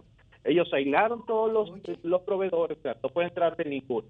Para poder acceder a esa página, tienes que entrar vía VPN, sin importar de qué parte del mundo. Tú pones etiquet para República Dominicana y ellos salen del número 4. O sea, están haciendo un trabajo de posicionamiento a través de SEO. Y- Isaac, ¿y, y qué puede hacer el Estado, qué puede hacer el gobierno y qué pueden hacer los pasajeros? Ok, los pasajeros tienen que tener un poco más de educación sobre qué procesos necesitan hacer. La página, ¿cuál es? eticket.migración.gov.do. Esta, esto es muy largo para recordarlo fácil. Es muy largo. Una, dos, el tema del tiempo de disponibilidad de la página. Una de las cosas que está saliendo en la propia cuenta de Twitter de la Dirección General de Migración es que nuestra plataforma estuvo presentando errores. Cuando eso ocurre, que tú estás en un aeropuerto y que requieres el, el- el, ah, documento, tú vas a intentar encontrar en Internet lo que sea más rápido. Y entonces la gente se encuentra esta otra página falsa. Hay una situación porque hay muchísimos comentarios desde hace cuatro días precisamente a la dirección de que la página no estaba funcionando ni en la versión móvil ni en la versión web como tal. Entonces, hay una carencia ahí. Mis recomendaciones serían al menos tres. Una, identificar cuáles son los puertos, los aeropuertos más populares para dominicanos. Estamos hablando de Boston, Miami, Nueva York. Y entonces tener estafetas que permitan el llenado rápido de, eh, mira, te pasó una situación, vamos a llenarlo rápido aquí, si no tienes el papelito de toda la vida. La otra es colocar bien claro en las líneas aéreas cuál es la dirección real. E incluso puedes agregarle un QR code que sencillamente el visitante llegue, escanee ese QR code y lo lleve a la página segura del gobierno. La otra parte, definitivamente, informarle. Informar por todos los canales que tienen migración, eh, aliarse con cadenas. Mira, estamos teniendo esta situación con páginas falsas. Eh, edúcate antes de viajar. Eso es una campañita que se puede armar y tener un recordatorio, ponte tú, cada dos meses, cada tres meses, sobre todo en temporada alta de muchos viajes. Ha faltado más información en este sentido. Y Sí, señor. finalmente, ¿hay peligro con estos datos que ofrece el pasajero a, a esta persona de esta página que es falsa, no es la auténtica? Hay, hay- sé de, de- sí. de viajeros que decidieron cancelar las tarjetas y comunicarse Sí. con sus respectivos bancos. Eh, hicieron la- el- lo correcto. Porque cuando tú estás poniendo tu información eh, personal, por ejemplo, tú estás colocando tu pasaporte, estás colocando tu dirección, eh, algún correo electrónico, en algunos casos la página te pide el correo electrónico, pero estás colocando tu tarjeta de crédito. Tú le estás dando acceso a esos tipos a que puedan hacer en el futuro o de forma inmediata otras transacciones basados en los datos que ya tú tienes. Bien. Muchísimas Pues gracias, Isaac. Isaac. Siempre a la orden. Bien. Vamos a ver solamente en un minuto la posición de un abogado, eh, Santiago Gil, para ver, Nicolás Santiago Gil, para ver si es legal o ilegal esta medida. Para muchos es ilegal. Para muchos no se puede obligar al pasajero a presentar un formulario de manera electrónica sin darle una posibilidad en caso de que no tengas acceso a la tecnología o en caso de que se caiga el sistema. Ustedes dirán, bueno, pero es lo que se usa. En Estados Unidos ocurre, sí, pero cuando usted va a un aeropuerto, en los Estados Unidos usted se encuentra con pantallas y si no puede llenar eso, encuentra asistente. Mientras tanto, nos comunicamos con la Procuraduría especializada en delitos y crímenes de alta tecnología. ¿Y qué nos decían ahí? Esto es un proceso que está en investigación, tiene un alto componente internacional. Dice que tienen meses en esto, que han tumbado la página en tres ocasiones y luego suben otra. ¿Cuál es? Dice, sí es un delito porque están suplantando la identidad de una entidad gubernamental. Y el problema, nos decían en la Procuraduría, es que se hacen las denuncias a través de las redes. La gente no se molesta, el viajero, de ir al DICAT o de ir al Ministerio Público. Y ellos necesitan datos. Hay, y esto es mi, mi palabra, hay un cuerpo del delito, el dinero. Las autoridades pueden rastrear el dinero, ese dinero que usted paga por PayPal, por tarjeta, por lo que sea. ¿A dónde va? Del banco, ¿a quién se le entrega? Rastrean el dinero y pueden dar con los responsables. Pero si nosotros, los que somos víctimas, yo no he sido víctima, lo pongo como ejemplo, no acudimos a las autoridades y no damos datos, esto dificulta la investigación. Brevemente, por favor, a Nicolás Santiago Gil, ya está en línea. ¿Es ilegal o no esta medida? Buen día. Sí, buenos días. Eh, un placer estar con ustedes. Gracias. Eh, con respecto a la medida del, del e-ticket, eh, como le comenté anteriormente en nuestra con, con la ADAC, la medida fue realizada no conforme a la ley 107-13 sobre derechos de las personas y sus relaciones en la administración. ¿Por qué decimos esto? Porque en realidad no hubo un reglamento de aplicación de parte de la Dirección General de Migración y mucho menos de parte de la Dirección General de Aduanas. Eh, esto lo tenemos en consideración tomando, en tomando como ejemplo lo que ha hecho la Dirección General de Impuestos Internos, en la cual creó una oficina virtual y lo que busca es emular la presentación física de las declaraciones físicas, las declaraciones tributarias, perdón, que hace el contribuyente. Por consecuencia, el- la medida del el ticket electrónico eh, no converge con lo que dice dicha normativa y además fue realizado por resoluciones eh, de manera unilateral, realizada por la- el Ministerio de Turismo y luego ratificada por la Junta de Aviación Civil. ¿Y qué se puede hacer? Bueno, en ese caso entendemos de que existen los recursos de contencioso administrativo correspondientes eh, y por igual, como usted comentó, existen per- personas no tienen acceso, eh, digamos, de, completar esa agilidad tecnológica de llenar un formulario en línea, ya sea por su celular, ya sea por su computadora, y por consecuencia le vulneran el derecho a, realizar una actuación, un acto administrativo que es llenar un formulario para entrar al, al país. Entiendo de que existen recursos administrativos y también acciones eh, de amparo eh, que se pueden realizar para proteger ese derecho. Bien, muchísimas gracias eh, por esta información. Daremos seguimiento al tema. Era el abogado Nicolás Santiago Gil. Ya finalmente eh, hablamos con mucho orgullo de que durante el año pasado recibimos una cifra récord de visitantes, más de 7 millones. Hablamos con mucho orgullo de la diáspora y de todo lo que aporta, más de 3 millones de personas que viven en, en el exterior. Y estamos protegiendo al viajero que viene de visita a la República Dominicana sea dominicano, sea extranjero, la percepción es que ante estas denuncias de pa- eh, páginas falsas para llenar estos formularios electrónicos, uno percibe, yo no sé si la realidad es otra, percibe al Ministerio de Turismo, a Migración y la Junta de Aviación Civil así, de brazos cruzados, mientras muchos viajeros están afectados, mucha información personal en peligro, mucha gente teniendo, habiendo pagado 25, 70 dólares y teniendo que cancelar tarjetas. Entonces, ¿vamos a proteger a los viajeros? ¿Va a funcionar el Comité de Facilitación de la Junta de Aviación Civil que dice teóricamente se encargará de facilitar la entrada y la salida de las naves, de pasajeros, de carga? Pero facilitar qué?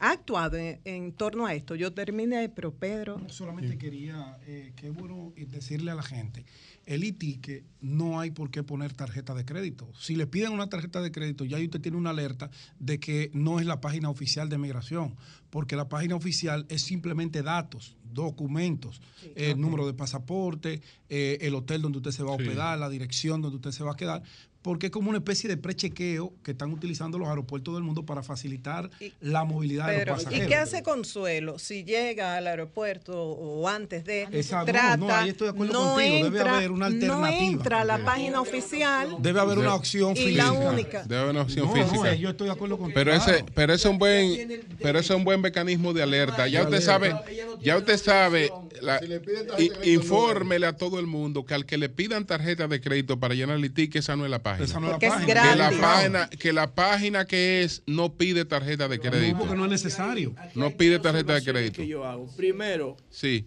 eh, migración tiene que eh, cometer hay un que error porque migración debió asegurar todos los dominios.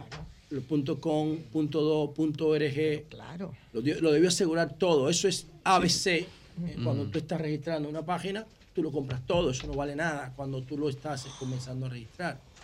Segundo, se puede hacer un esfuerzo en los aeropuertos para que con el logo de República Dominicana, un, un cartel y abajo tenga el Así código es. QR. Ya, eso es todo en los aeropuertos. Que tú puedas identificar el logo de República Dominicana y abajo un QR. Y tú lo escaneas por ahí. Ahí no hay forma de perderse. Y lo tercero, yo pienso que la opción de formulario anterior es Lo, obligatoria. lo no- no planteamos debe ser de Nueva opcional. York, lo planteamos, recuerda, No debe ser opcional, es Tú dices la obligatorio. manual. Claro que tú tengas una opción Porque porque, tú- Claro, todavía tú tienes tú una un franja importante de gente Claro. análoga. porque Exacto. tú tienes- y ahí viene los problemas. ¿eh? Si tú te pones a buscar los perfiles, porque por eso es importante el dato, si tú te pones a buscar los perfiles que sufren de la suplantación, aquí no hay hackeo, aquí lo que es suplantación.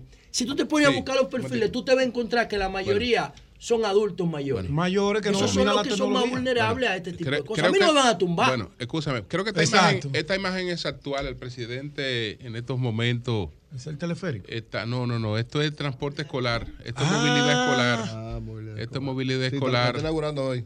Ahí Ese está. es el sistema de transporte que el Intran y el gobierno ofrecieron para darle servicio de transporte a estudiantes públicos a Sí. 500, a 500 metros ministro. o menos de las escuelas. Creo que Ok. ese es el tema. Esto, esto 500 en combinación con ONSA. Sí, los autobuses son de onza. Sí. Esto sí, Sí. va a ayudar. Pero van a estar Eso va a destinados ayudar a- mucho, al transporte pero escolar. en realidad El privado. el, el No, no, pero eso es que simbólico. El que. Esto va a ayudar con otras cosas. Esto va a evitar que la, la- el ausentismo escolar Cuatro muchachos en un motor. Exacto, los riesgos de riesgos accidentes. de accidentes. Aunque hoy Motoconcho. decide que, que van a usar también Pero de que el motoconcho lo van a usar Lo van a usar, también lo van a integrar. No, Bueno. lo que deben usar son las motonetas que planteo No, aquí. no, pero no, pero pero ese- que van a usar. Cambio fuera. ese moto-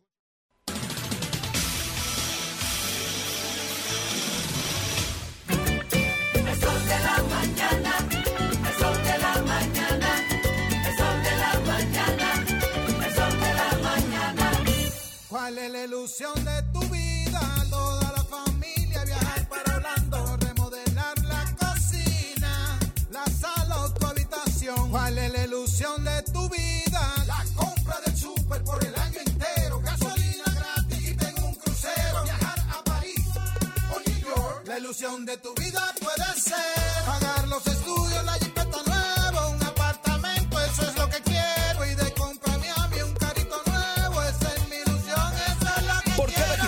de aumento en tu cuenta de ahorro, participa en sorteos semanales. Además, en el sorteo final de un Suzuki Swift, una Volkswagen Tiguan 2023 y un apartamento de constructora Bisonó.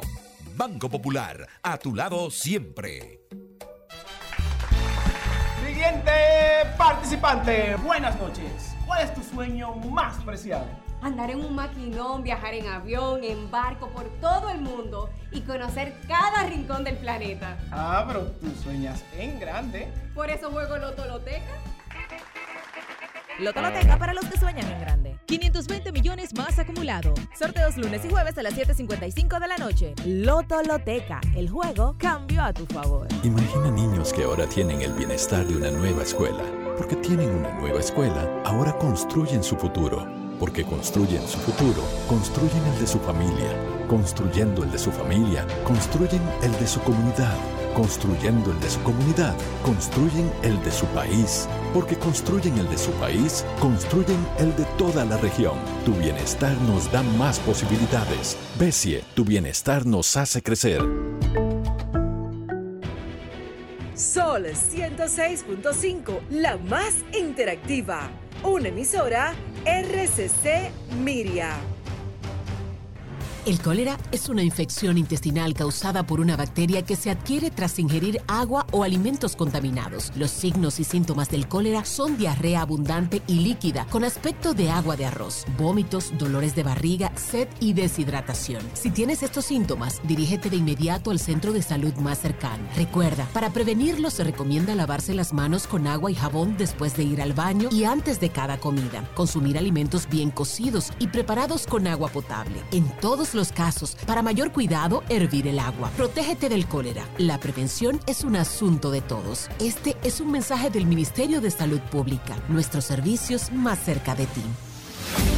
Sol de la Mañana, con el equipo de comunicadores más influyentes de la radio y la televisión dominicana.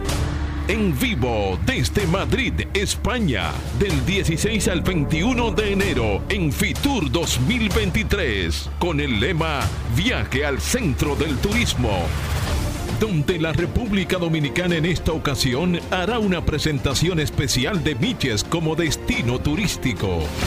Sol de la Mañana, presente en los mejores eventos nacionales e internacionales.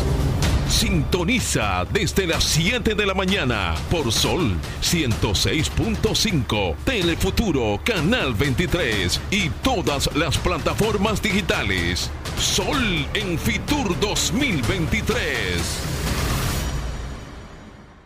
Cada día miles de dominicanos inician una nueva aventura, un viaje cargado de esperanza en busca del sustento para sus familias y de proporcionar alimentos frescos a todos los dominicanos, hombres y mujeres que se adentran en nuestros mares en busca de un futuro mejor.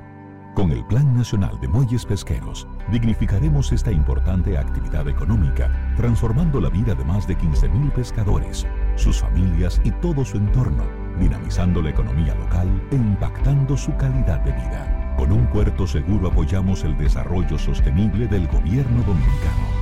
En Apordón, trabajamos de la mano con los pescadores, de cara a nuestra gente y de frente al mar. Autoridad Portuaria Dominicana. La noche a mí me dijo que llega el amanecer, que en el cielo se anuncia la salida del astro rey.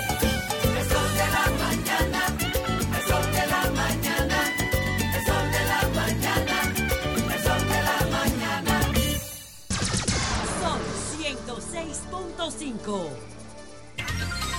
8.42 minutos. Buenos días, José, adelante. Bueno, gracias Julio. Eh, feliz inicio de semana para todos. Una semana ya interrumpida, accidentada por el día de ayer, que se celebran los Reyes. Los Reyes se, celebran- se están celebrando hace cuatro días. Eso no tiene sentido. Ese día de ayer libre porque se pierde muchísimo dinero en el tema de las escuelas. Todavía yo no siento que la población estudiantil se haya incorporado a las ni a nivel público ni a nivel privado pero no tenemos en- la posibilidad de ver en línea la, la- la- la asistencia a las escuelas. Todavía no se ha podido lograr eso porque no se han hecho las reformas necesarias para que se pueda monitorear en línea la asistencia diaria a las escuelas. Ese es un dato muy importante, pero muy importante, sobre todo en materia de seguridad. Miren, señores, un par de cosas rápidas. Ustedes saben que los lunes yo hago una cápsula de, alimentación inteligente. Estamos comenzando un año y cuando se comienza el año siempre hay una buena vibra para la planificación. La gente, los que van a un mall ahora en el principio de año, se van a encontrar con muchas ofertas de máquinas de hacer ejercicio, ese tipo de cosas. El mirador lleno de gente, eh, porque como que el, el inicio de año como, es como un mea culpa. Yo hice tanto desarreglo en el fin de año que ahora dije que me voy a poner de que en forma. Eh, no, eso no se logra así, eso es una pérdida de tiempo. Pero si usted se siente bien, hágalo. No, Lo pero que- cada, cada caminadita cae bien.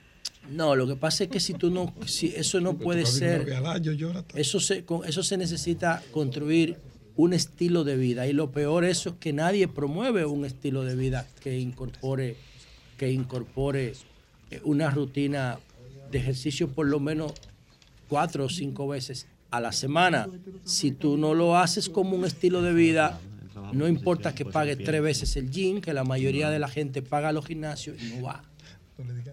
Ah, es muy incómodo tú tener que bregar. Las horas de los gimnasios son principio en la mañana y, y en la tarde y el tráfico es terrible. Hay que construir un estilo de vida. Para tú construir un estilo de vida, tú tienes que planificarte y sacar un tiempo diario y agendar ese tiempo, ponerlo en tu presupuesto del día y tener alternativa cuando si tu principal opción es el gym y no puedes ir, ¿qué tú vas a hacer?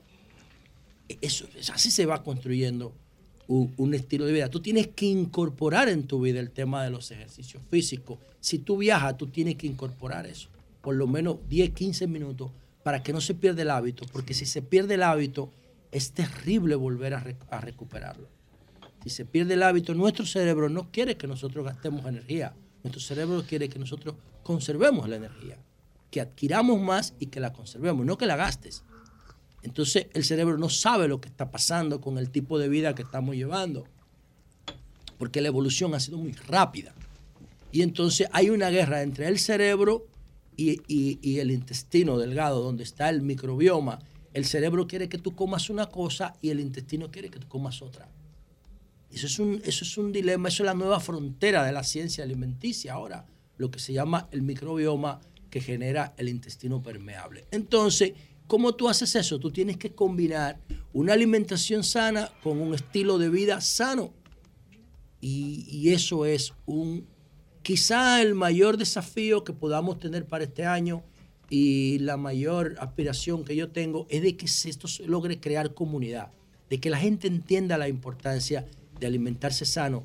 Alimentarse mucho no es alimentarse sano. Alimentarse sano es comer las cosas que a tu cuerpo le hacen falta, no las que te gustan. Posiblemente si el alimento te gusta, no sea bueno para tu cuerpo. Y ahí viene el dilema entre el cerebro y las necesidades reales. El cerebro crea estimulantes, neurotransmisores para que los alimentos que a él le convienen a ti te gustan. Pero ya nuestro cerebro no, no tiene conciencia de lo que nos conviene. El cerebro solamente eh, te prepara para que tú consumas energía, aunque esa energía no sea limpia, aunque esa energía no sea tóxica. Al cerebro no le importa esa vaina. Y es a través de la información que tenemos que crear los hábitos de alimentación inteligente y de conciencia alimenticia.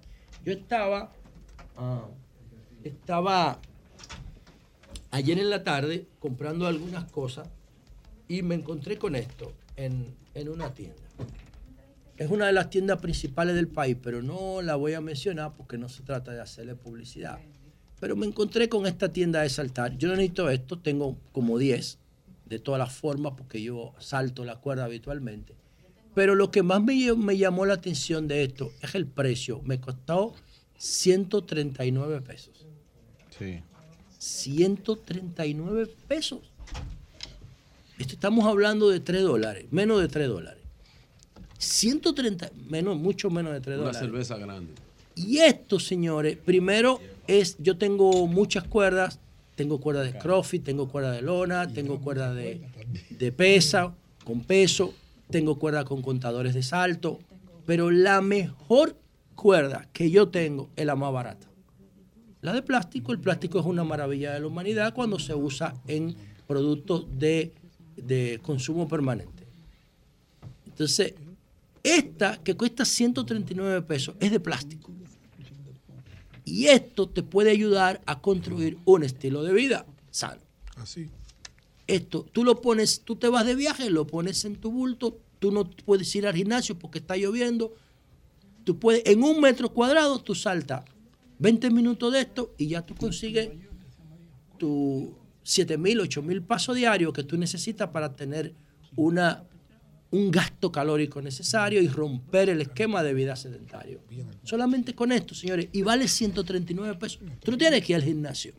Si tú no puedes, tú lo que tienes es que construir un estilo de vida sano. Y para mí la puerta de entrada a construir un estilo de vida sano, si tú no puedes correr porque está lloviendo, si tú no puedes ir al gimnasio, simplemente salta.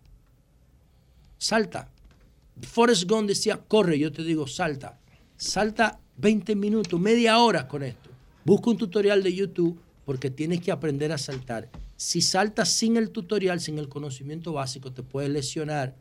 Y también trata de hacerte un examen médico para que estés en condiciones de hacer ese esfuerzo físico y no te lesiones. Entonces, señores, nada, miren, brevemente, par de cosas. Primero, yo quiero ofrecerle el programa al estudiante de la Universidad Autónoma de Santo Domingo, Miguel Landestoy.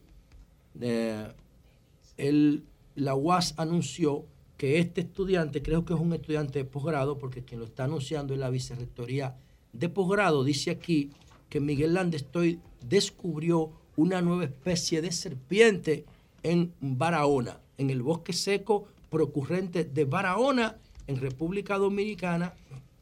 La nueva especie es Parapátrica a teatianus, una, la única especie proveniente conocida de la española, pero esta variante exhibe, exhibe notables diferencias de escamas, ah, proporción de la cabeza y el cuerpo, coloración, patrón dorsal y ventral, menos filas de mancha y la cabeza y el vientre sin patrones característicos de la especie parapátrica. Estamos hablando de que este estudiante, Miguel Landestoy, ha descubierto o ha encontrado una variante de la única serpiente nativa de la española, según la Universidad Autónoma de Santo Domingo o de esa zona del procurrente de Barahona.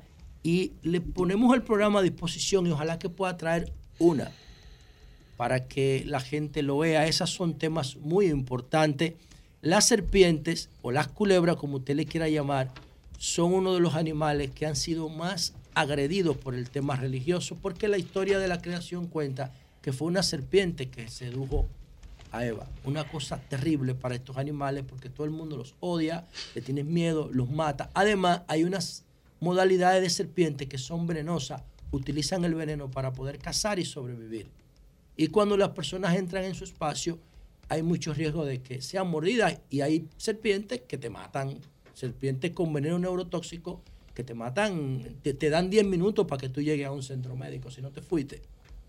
Pero en República Dominicana no hay serpiente venenosa a menos que alguien las haya traído de contrabando. No, no existe la naturaleza de nuestro entorno, no genera ese tipo de serpiente que tienen que acumular veneno para sobrevivir. Entonces, le ofrecemos el programa a Miguel Landestoy o específicamente a la Escuela de Investigación y Posgrado de la Vicerrectoría de la Universidad para que vengan a compartir este hallazgo que me parece muy interesante de esta nueva modalidad de serpiente en el sur de la República Dominicana. Y por último, yo quiero decir lo siguiente.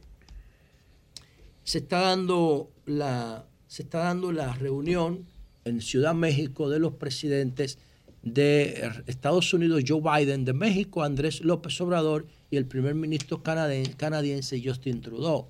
Bueno, esto se da, entre otras cosas, hay dos temas que gravitan más, que es el tema migratorio y el tema del narcotráfico. El tema migratorio, a mí en realidad en Norteamérica no me preocupa, hay tres posiciones. Canadá está llamando migrantes porque tiene una densidad poblacional de tres personas por kilómetro cuadrado. Los canadienses necesitan que vaya gente del mundo porque ellos viven en la parte norte de América, que es una de las más frías del mundo, que conecta con Rusia, con Europa del Este. Por ahí fue que vino la civilización América, por el estrecho de Bering. Entonces, Canadá no tiene problema con la migración. Canadá es un santuario migratorio. Allá puede ir el que quiera, si se dan ciertas condiciones de legalidad y ayudan a Canadá a mantenerse dinámica porque los canadienses cada vez son menos y migran más. Pero son un país extremadamente rico. Canadá ha ganado la mejor calidad del mundo más de siete veces. Entonces, en el medio está Estados Unidos, que tiene un gran problema con la migraciones, dependiendo del punto de vista de quién lo mire, Estados Unidos es un país de migrantes. eh, esas tierras originalmente eran indígenas y, y vinieron los ingleses y los mataron a todos, o a una gran parte de ellos. Y ahí el tema migratorio tiene otras connotaciones dependiendo si lo mira los demócratas o si lo miran los conservadores republicanos. Y entonces está el tema mexicano, que es un tránsito, ¿no? La mayoría de la migración que genera México es como tránsito para pasar a los Estados Unidos, que es el país no más rico de los tres, sino el que el tipo de vida que genera y el entorno que genera es el más apetecible por los migrantes. Ok, eso eh, a mí me da igual. O sea, yo creo que el mundo lo construyeron las migraciones y que solamente tenemos que poner reglas, pero un ser humano deberá moverse con más libertad que una lata de Coca-Cola o un dólar. Eh, siempre y cuando respete las normas de los sitios donde llega y lo haga legalmente. Entonces, el otro tema que hace más presión es el tema del narcotráfico, precisamente porque el contexto donde llega Biden, Estados Unidos, es el del apresamiento de Ovidio Guzmán, el hijo del Chapo. Bueno, ¿qué pasa con este tema? En Canadá las drogas son legales. En Canadá está profundizando cada vez más su marco de legalización o despenalización de las drogas. Incluso ahora en invierno, ¿qué hace Canadá? Tiene, prepara edificios, edificios como los que están frente a Jalao, Nueva York, que es un punto de, de consumo de droga legal para enfermos, para que esos enfermos adictos no estén en los parques contaminando el entorno con jeringuillas usadas, que los niños se puedan contaminar. Entonces les proveen esos espacios donde ellos puedan ir a suministrarse su droga legalmente porque son enfermos. No son considerados delincuentes, sino enfermos. Canadá prepara edificios completos comunitarios. Le lleva la jeringa, le, llega le lleva las manchas, las mantas, perdón, para el frío, los calefacciona, le lleva comida, le lleva asistencia médica, le da entretenimiento, le da de todo. Porque el problema de Canadá no son los recursos. Entonces, Canadá está profundizando más su política de legalización porque sabe que si la visibiliza la puede gestionar mejor. México no, el problema de México básicamente es el como proveedor. México como tiene frontera con Estados Unidos se ha convertido en un proveedor natural de droga, pero ¿qué recibe a cambio? Muchas armas, mucho lavado, mucha muerte, mucha corrupción, mucho desprestigio internacional, mucho de todo. Entonces, eh, yo pienso que el presidente López Obrador tiene que mirar el discurso de Gustavo Petro, el discurso de Mujica, la actitud de Canadá y tiene que plantear la legalización de las drogas. México tiene que plantear la legalización de las drogas y es un presidente como López Obrador el que puede hacer eso. Porque la, la- la guerra contra las drogas ha fracasado, no tiene sentido. Los seres humanos no podemos vivir sin drogas. Lo que tenemos que hacer es regularlas. No tiene sentido perseguirlas porque miren el resultado. En Sinaloa. Miren el resultado. El gobierno no controla el territorio de Sinaloa. El gobierno fue a Sinaloa y hizo un desastre para agarrar el hijo del Chapo. Pero no controla nada. En un mes ya va a surgir otra cabeza que va a sustituir al hijo del Chapo. Lo que sí está poniendo México a nivel estadístico son las peores eh, cifras en materia de crimen organizado. Del mundo entero, México. Entonces a México le conviene, si las drogas en México fueran legales, México no tendría problema. No tendría problema. Porque, el, porque producir drogas sería algo legal. Y por último, quiero que terminar con algo. La gente siempre, siempre me pregunta, la Luis, ¿qué va a pasar con la droga dura? Como los opiáceos, como el fentanilo. Por ejemplo, los cristales, que es lo mismo. Bueno, el problema es que para tú montar un laboratorio, tú necesitas que se den tres condiciones. Porque un laboratorio no es un teléfono celular. Tú no puedes producir droga en un teléfono celular. Para tú, tú poner un laboratorio de metanfetamina, de cristal, tú necesitas tres condiciones. Espacio, tiempo y complicidad de las autoridades. Si tú controlas el territorio y no permites la corrupción de las autoridades, ¿cómo diablos te van a montar un laboratorio? ¿Cómo te lo van a montar un laboratorio? Si tú controlas efectivamente el territorio. Entonces yo pienso sí que hay algunas drogas duras que no solamente hay que ilegalizarlas, no, hay que perseguirla con drasticidad. Pero al final, si tú controlas tu territorio, nadie te va a armar un laboratorio. Los laboratorios se arman cuando los estados no controlan efectivamente el territorio. Y yo creo que si se dan estas condiciones, nosotros pudiéramos bajar esas estadísticas, porque lo que estamos viendo en Estados Unidos con los efectos de la droga sintética y los derivados del opio son terribles.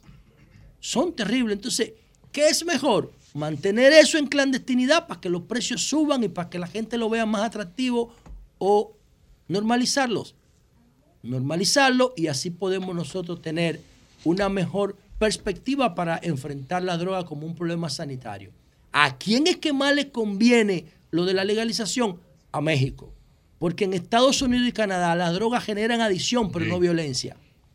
No debilitan las instituciones. En México generan adicción, generan violencia, debilitan las instituciones y están desacreditando la imagen de un país tan bonito, con una cultura tan alegre como son los mexicanos.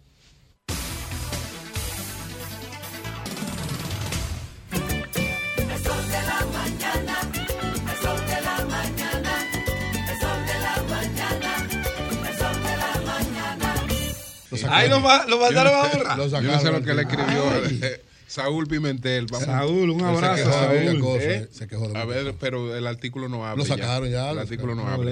Lo-. ¿Pero quiénes fueron de aquí al Eh, almuerzo? Estu- eh. Eury y yo estuvimos en el ¿Y almuerzo. cómo fue el almuerzo? No, No, eh, no, eh. Eury, Y- eh, ah, Virgilio, y Virgilio, y yo Virgilio, y. Virgilio, Virgilio, Virgilio, Virgilio. Virgilio. Pero a propósito, vamos a escuchar a Eury, adelante. Gracias al Dios Todopoderoso, Jesús, mi Señor, Salvador y Guía. Como siempre, inicio con la palabra de Dios. Salmo 112, 6. El justo siempre será recordado. Tú estabas dando juguete también. Este, este no, este versículo fue el que sirvió de base para el trabajo que hicimos para rescatar la imagen de Gregorio Urbano Gilbert, que hoy, 10 de enero, es el Día Nacional de Gilbert. O sea, hoy por la ley 162-19, que fue promulgada el 24 de mayo del 2019 por el presidente Danilo Medina, fruto de todo el trabajo que hicimos con el documental y el, el, Congreso apro- aprobó esta ley, donde se declara Gilbert héroe nacional el día 10 de enero, Día Nacional de Gilbert, y además al puerto de San Pedro de Macorís se le coloca su nombre. Solo faltara en la ley, porque ya no era por ley, sino por un decreto, que sus restos fueran trasladados al Panteón de la Patria.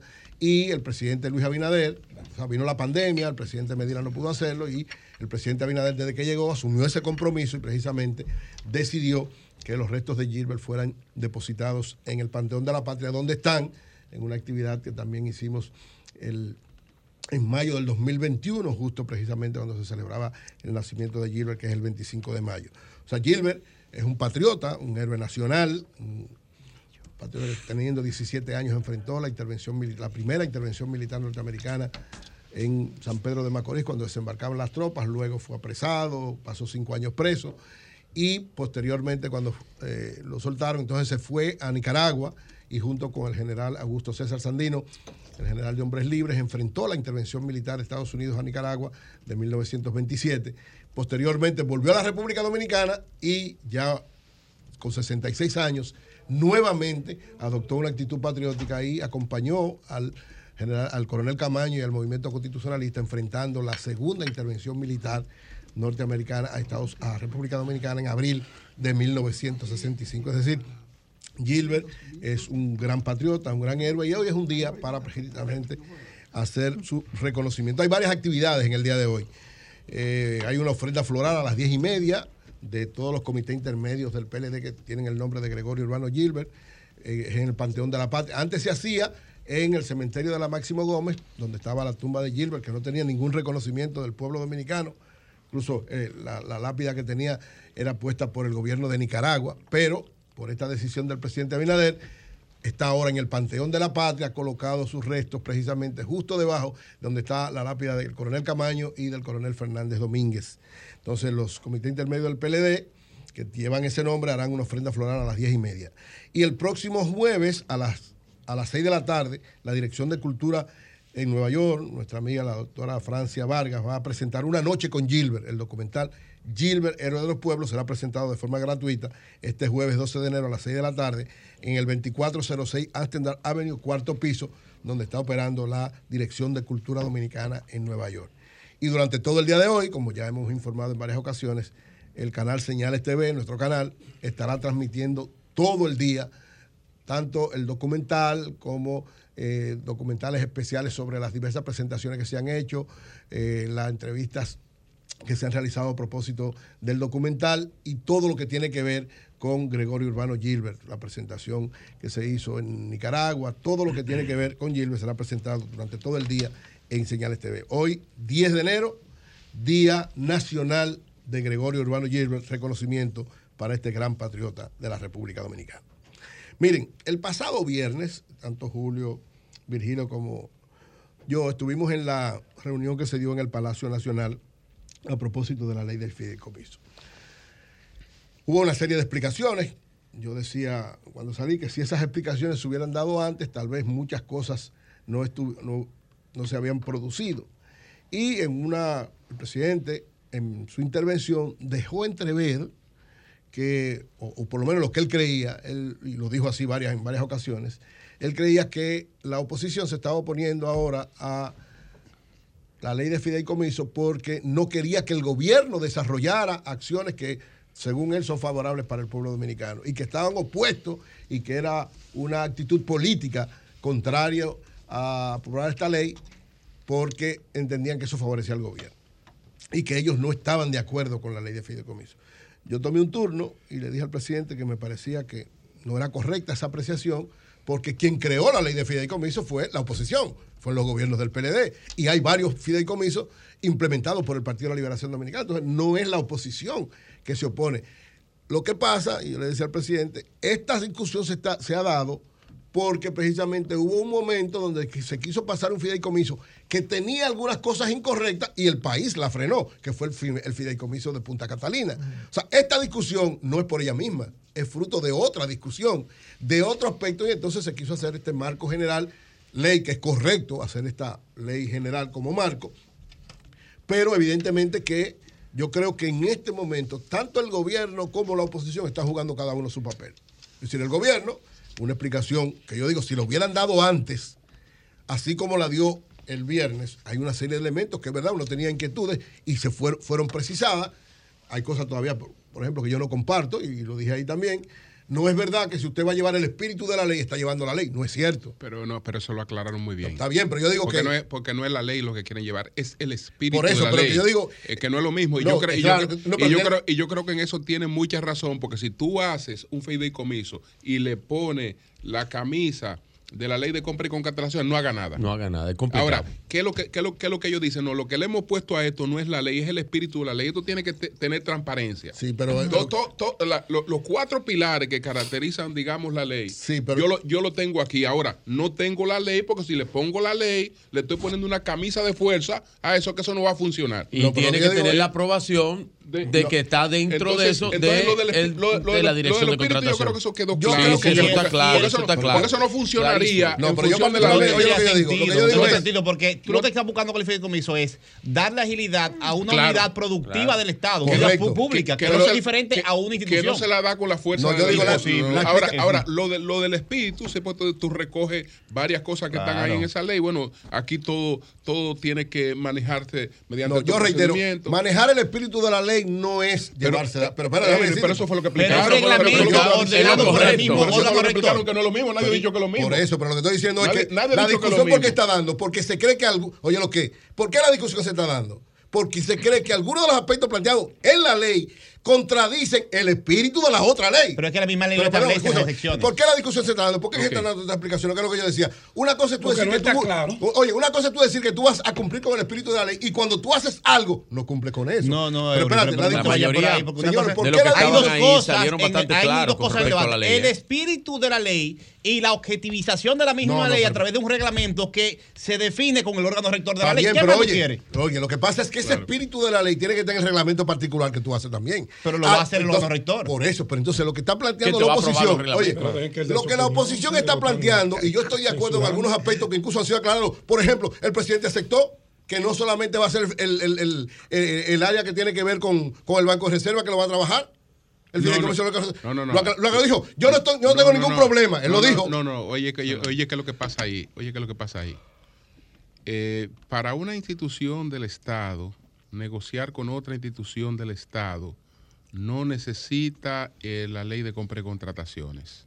Es decir, para que un fideicomiso público eh, pues vaya al Banreserva no necesita compra y contrataciones.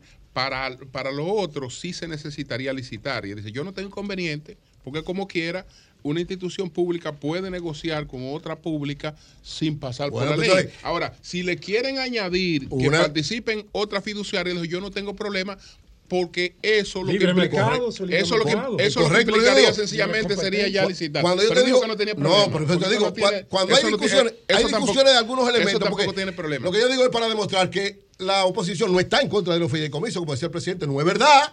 La oposición está con los fideicomisos. Sí, porque le sacaron unos videos Claro. a ustedes de cuando Danilo hizo No, no, pero que- los fideicomisos. No, aquellos. incluso yo tuve que decir ahí, porque estaban diciendo, Video oye, no, hay u- una una ley, de las hay un agencias- secreto. Sacaron unos Pero, videos al contrario, yo decía eso y le, se lo dije al presidente. Están sacando un decreto. ¿Tú sabías? pero oye, tú sabías, No, no mencione ese decreto, Perdón. Ori. ¿Tú No- sabías no que ese decreto nunca se implementó? Déjamelo a mí Pero ese se- decreto. se emitió. No Ah, menciones perfecto, tú. pero oye, se, hizo un decreto. Se Se, hizo un decreto que no se implementó y están poniéndolo como modelo. No, pero es que tiene rúbrica, Pero- es que no se implementó Entonces, por otra cosa, ahí- pero no porque no estaba ex- Perdón, está- expuesto ahí. Ah, no, ahí yo le dije al presidente lo mismo que él empezó. El, el presidente empezó la, el, el- el- el cosa diciendo: Yo he tenido, después que llega el presidente, que cambiar algunas cosas. Sí, pero un decreto Perdón, escúchame. El presidente líder. empezó diciendo: poder de una Yo ley". he tenido que cambiar algunos de los criterios que tenía y puso incluso un ejemplo. Él antes creía. ¿Uno? Sí, no puso Pues uno. podía poner 100. No, pero puso uno. Le preguntaron y él dijo: Yo voy a decir uno. Él creía antes que la distribuidora debería ser dirigida por el sector privado ahora entiende que no. Entonces yo le dije, presidente, si se hizo ese decreto y se echó para atrás por una situación especial, quiere Oh. decir que cambiaron la posición. Un decreto nada más lo echa para atrás otro decreto. Perdón, pero escúchame. Un decreto nada más ¿qué lo echa para atrás otro decreto. lo que lo hace, Vililio? un decreto que lo elimina. Otro decreto. Ay, atención No, allá. no, la yo gente estoy de la tomando- Yata. yo estoy tomando palabras de don Julio. Señores, Atención, no. Antoliano. El decreto no se implementó. Es decir, lo que dice el No se decreto. implementó, pero no lo quitaron. Perdón, no fue implementado. Porque- no arregle eso, dale para pero adelante tu comentario, ¿Qué es lo que quiere decir Ya te metiste en la pata de un caballo. No. ¿Qué quiere decir esto? Que los la oposición está de acuerdo con los fideicomisos. La oposición lo que no está de acuerdo con una serie de elementos que ya están siendo aclarados. Entonces, ¿qué, ¿quién gana en eso? Politiquería No, al contrario. Ya.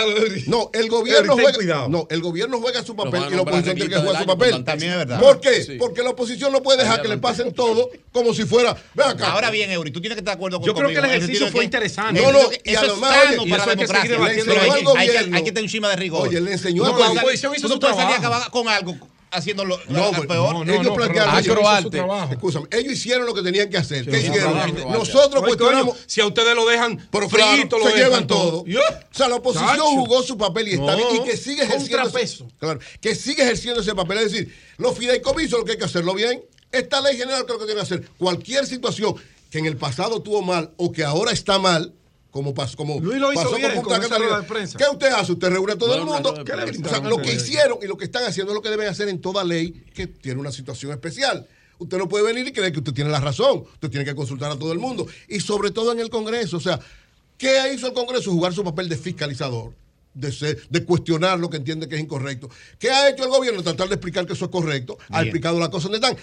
¿Qué es lo que hay que hacer? Que esa ley sea un marco general de verdad que resuelva lo del pasado, lo del futuro, porque el presidente dijo algo que a mí me pareció sumamente interesante. Él dijo, el problema mío es para el futuro. Yo lo que quiero es que ahora todos las, los fideicomisos que vengan tengan una regulación. Eso es correctísimo, eso está muy bien. ¿Por qué no se había hecho el marco general? Porque no había necesidad hasta que no se presentó uno de Punta Catalina que parecía, porque el gobierno lo echó para atrás. O sea, ¿por qué el gobierno lo echó para atrás? Porque parecía que no tenía las reglas claras. Entonces yo creo que de esto sale ganando el gobierno porque hizo la explicación que debió hacer antes de que empezara todo esto. Y la oposición, porque la oposición fue que implementó los fideicomisos, los gobiernos del PLD, los defiende, pero tiene que garantizar que los que se hagan cumplan con la ley y sean correctos para conveniencia del pueblo dominicano. Cambio y fuera.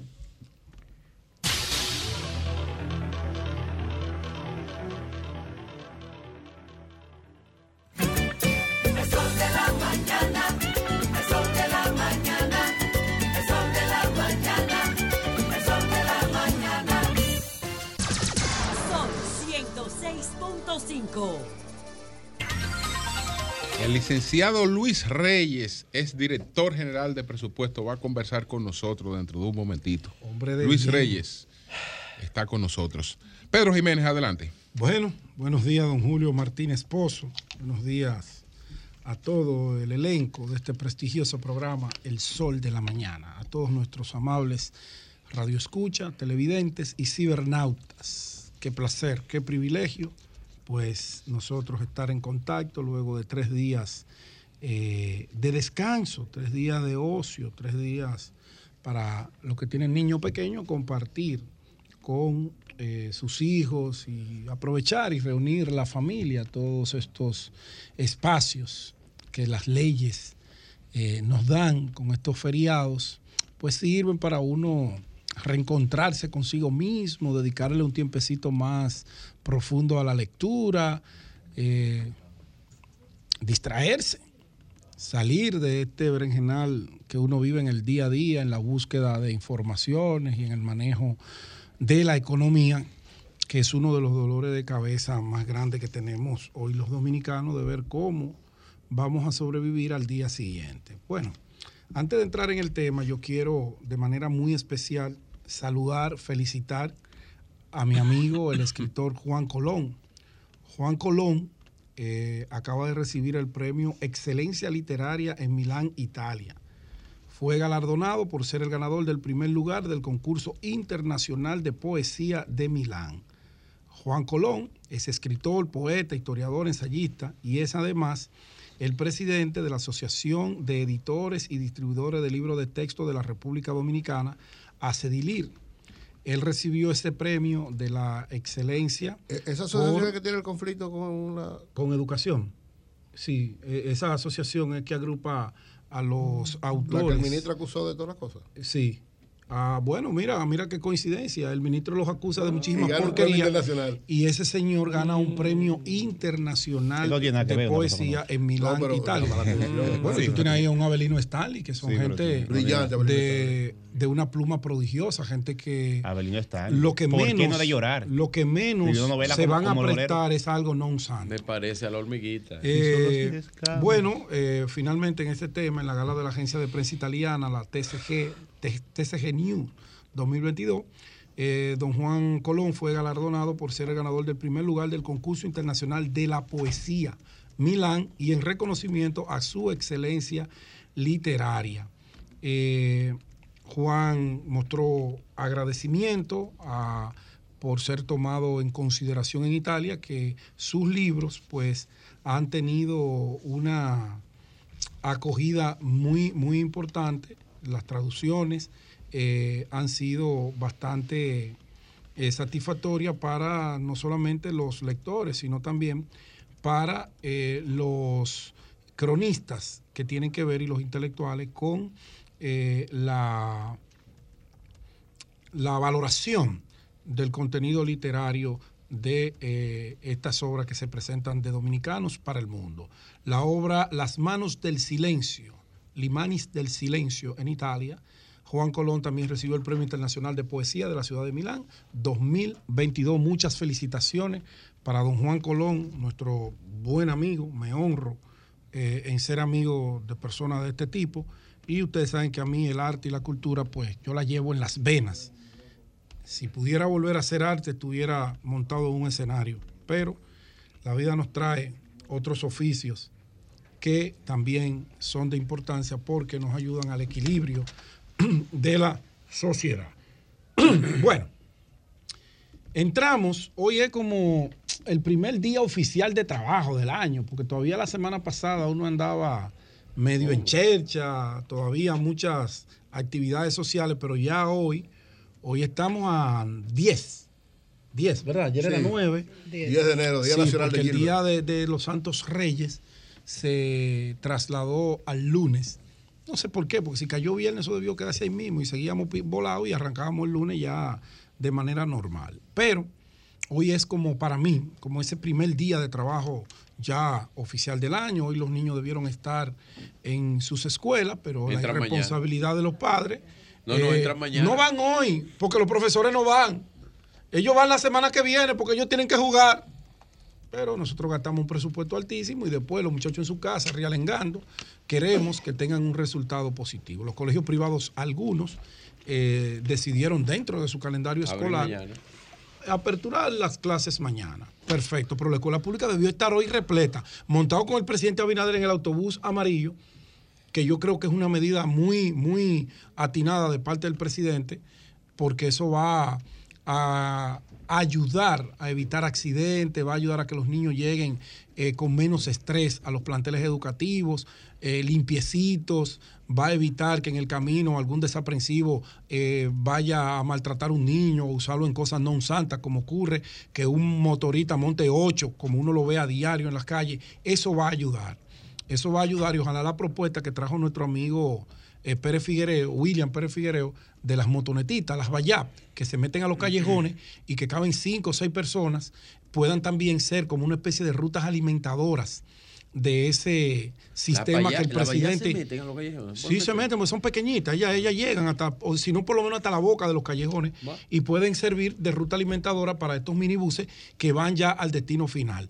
Porque, aunque le guste o no a mucha gente, aquí el tema de los motoconchos hay que ir trabajando en que eso vaya disminuyendo en mayor, en la mayor proporción, proporción que sea posible. Porque accidentes, mutilaciones, asaltos y todo lo que se está haciendo de una motocicleta, el gobierno tiene la obligación de ir buscando la manera de mermar que ese no sea el, el pan nuestro de cada día, que sobre todo que esa gente tenga una alternativa diferente.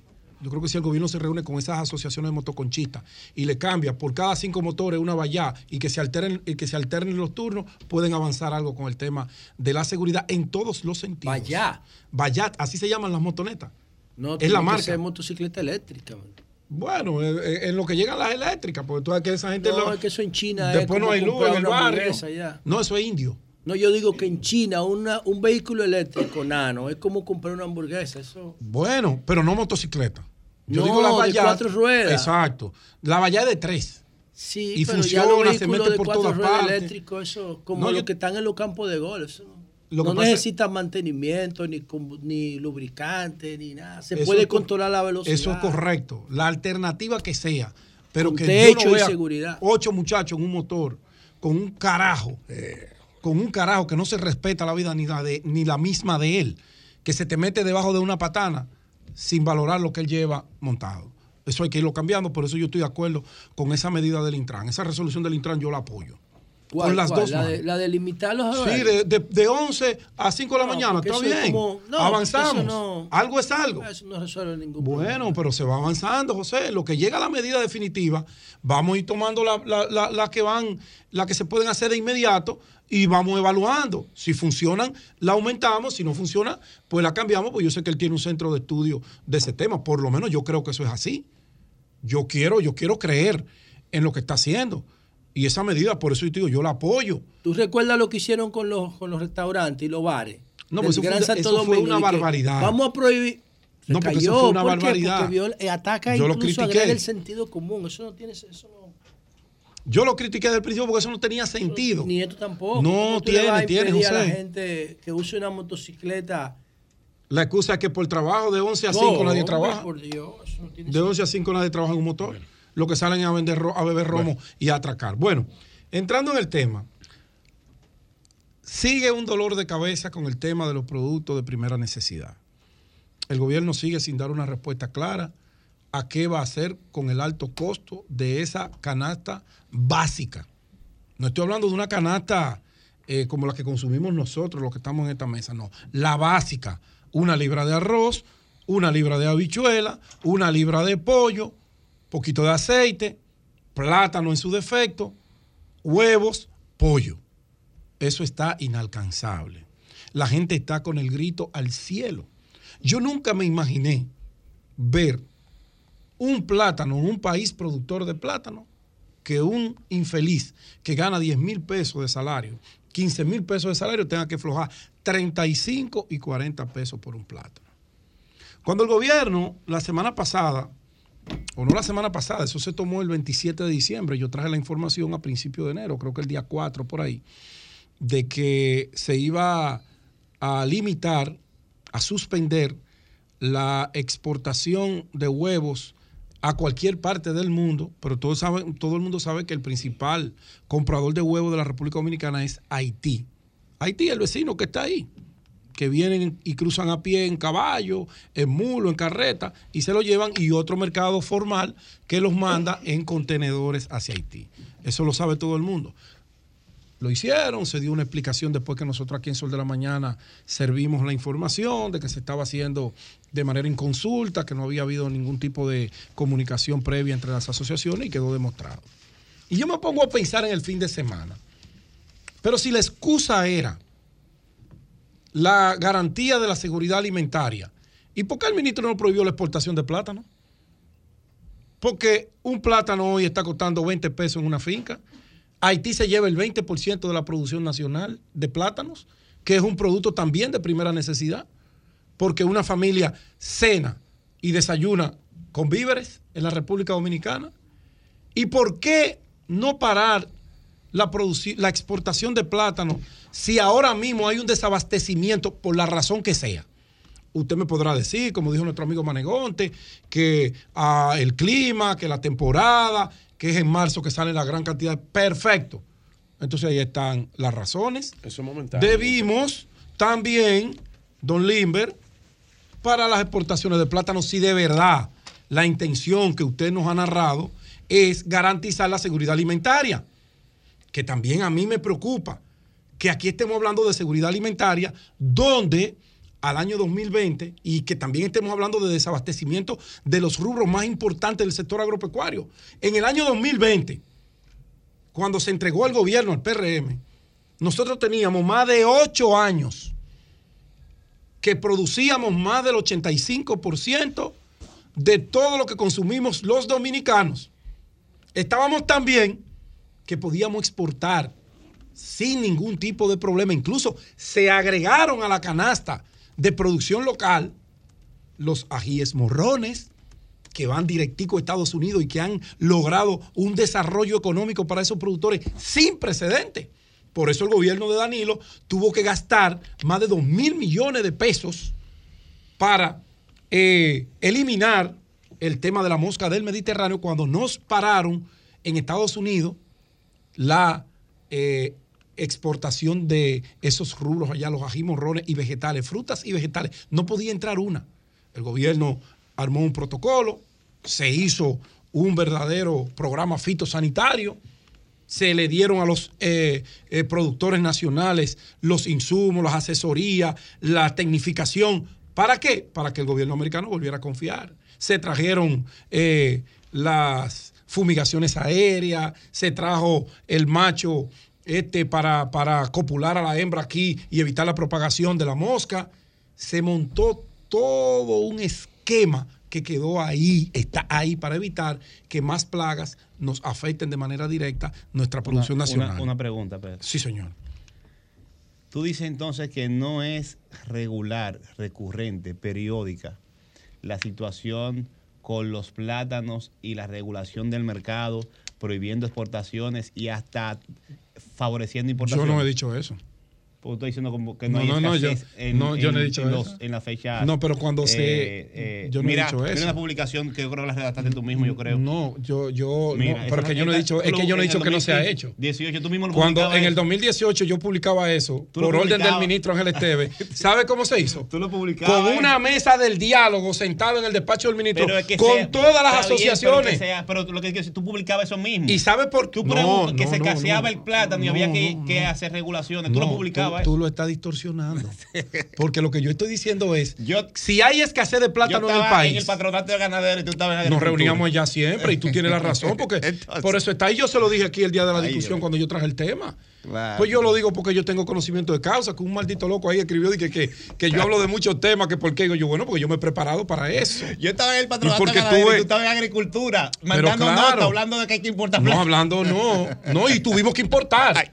Hoy si no hay, hay que importar. Pues lo que te digo, porque Pero es entonces yo no te estoy hablando, no, pero es que yo no estoy diciendo que la medida sea mala o sea buena. Ahora mismo, la necesidad de prohibir la exportación de huevos no era necesaria. Para mí, y ha quedado demostrado, salieron los productores a decirlo y a reconfirmar lo que yo dije. No un invento de Pedro. Ahora, yo le agrego basándome en lo que dijo necesario. el ingeniero Limber Cruz, que es para garantizar la seguridad alimentaria. Entonces, ¿por qué tú no me prohíbes la, import- la- la exportación de plátano? Que no hay plátano y se sigue vendiendo el 20% a Haití. Ah, digo por qué. Digo, no lo voy a dejar ahí porque Dilo no quiero personalizar el comentario. No, no, no. Lo voy a dejar ahí. Mientras porque- traiga huevo y el precio Haití del huevo se se, vende- siga ¿Por qué prohíbemelo los dos? A mí Haití me parece bien. Prohíbemelo los dos. Plátano. No importa lo que se venda. Es plátano.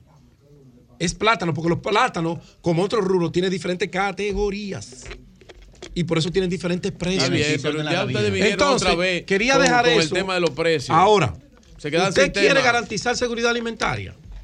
Siéntese con la producción nacional y comience a establecer medidas que vayan eh, en la dirección de salvaguardar sin producir dumping la producción nacional. Siéntese con ellos, pero lo que ustedes han hecho en todo lo que llevan de gobierno ha sido contrario al interés de ese sector productivo que garantiza, no es el gobierno.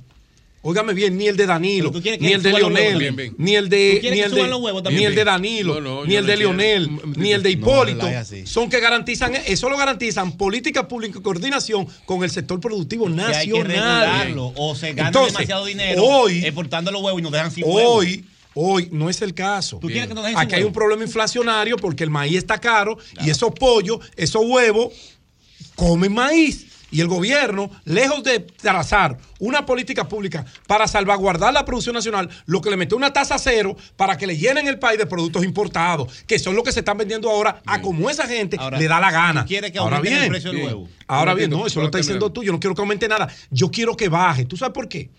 Porque cuando yo salgo a las calles, que voy a los supermercados, que voy a los mercados, la gente lo que me dice es, Pedro, di algo. Porque uno viene a un supermercado y uno no sabe qué es lo que va a comer en su casa porque el dinero que traemos no nos alcanza. Eso sí me preocupa a mí. Es la inflación, pero la inflación tiene dos mecanismos de eliminarla. Lo han planteado todos los grandes economistas del mundo. O usted mueve Subir mucho dinero, La tasa de interés. o retira dinero o subsidia algunos sectores para bajar los productos de primera necesidad. Que el gobierno no lo quiera hacer, ese es su problema. Que el gobierno se haya mostrado contrario a los productores nacionales, ese es el problema de ellos. Ahora, lo que Luis tiene Yo que entender, tú quieres que le suban el precio al huevo. lo que yo entiendo que Luis, que Luis tiene que entender es que la gente no está aguantando tres elementos fundamentales que su gobierno no le ha podido dar una respuesta clara. Una, la inflación. Dos, la seguridad, alto costo de la vida. Y el tercero, el desempleo. Si no hay empleo, no hay dinero para comprar nada, ni caro ni barato. La Cambio fuera.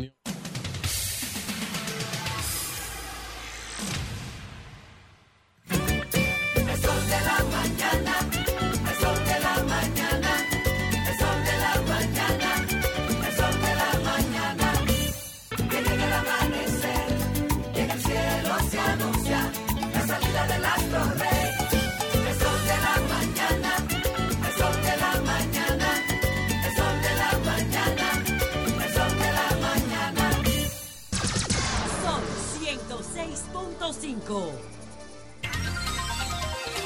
Luis Reyes, economista, es director general de presupuesto, está con nosotros. Eh, Luis, el gobierno del presidente Abinader, evaluado desde el punto de vista de la ejecución presupuestaria, eh, ¿cómo, ¿cómo lo ves? Mira, dos cosas que hay que decir respecto a la parte presupuestaria de la presente administración. Lo primero es la formulación. La formulación del presupuesto presenta una serie de rigideces dado fundamentalmente por la asignación del 4% del Producto Interno Bruto a la educación eh, preuniversitaria y segundo el pago de los intereses de la deuda, que junto con el resto del gasto corriente hace un total de 87.5% y eso deja solo 12.5% para la inversión pública. Eso explica en parte la razón por la que el gobierno trata de buscar recursos a través de fideicomiso para complementar la inversión pública. Ahí hay un problema muy serio que tiene mucho que ver con los niveles de presión tributaria y tiene mucho que ver con también la ineficacia que el gobierno ha venido mostrando a lo largo de los últimos dos años en la ejecución presupuestaria, particularmente en el rubro de gasto de capital, de inversión. El año pasado, recordemos que al mes de noviembre quedaban unos 60 mil millones de pesos sin ejecutar en el gasto de inversión pública, más del 1% del Producto Interno Bruto. El año nivel pasado el año pas- al 21 perdón, al- el año al Ah, 21, al perdón, 21, gracias por la corrección. 21, ok. Y este año quedaban 29 mil millones al 16 de diciembre. De- perdón, el año pasado, en el 22. En 22. En el 22. Estamos hablando de un 1% en el año 2021 y 0.5% del Producto Interno Bruto en el año 2022. Y estos montos son montos muy, muy elevados, sobre todo si consideramos que el año pasado solamente teníamos 2.3% del Producto Interno Bruto contemplado para fines de inversión. Una economía que requiere aproximadamente 5% mínimo de inversión para financiar el desarrollo y mantener, digamos, los niveles de competitividad y las mejoras en productividad que hay que introducir a la economía. Entonces, eso en parte, repito, explica las razones por las cuales el gobierno se ve presionado a buscar eh, fuentes alternas para poder complementar la inversión pública. ¿Y qué pasa con eso? Pon- poniéndole nombre y apellido, ese dinero no ejecutado. Nos vamos al Ministerio de Medio Ambiente. Quise confirmar este dato antes de la pregunta y sí, 200 millones de pesos sin utilizar, no ejecutados en el Ministerio de Medio Ambiente. ¿Por qué ocurre eso? Porque por lo que dijo usted, o sea, ha sido un común Sí. denominador en muchas instituciones. ¿Por qué no ejecutan? Cuando las quejas siempre han sido que ha sido que le falta dinero. ¿Y qué ocurre con eso? O sea, transcurrido el año, ¿qué pasa? Bueno, lo primero transcurrido del año, comienzo por la última parte.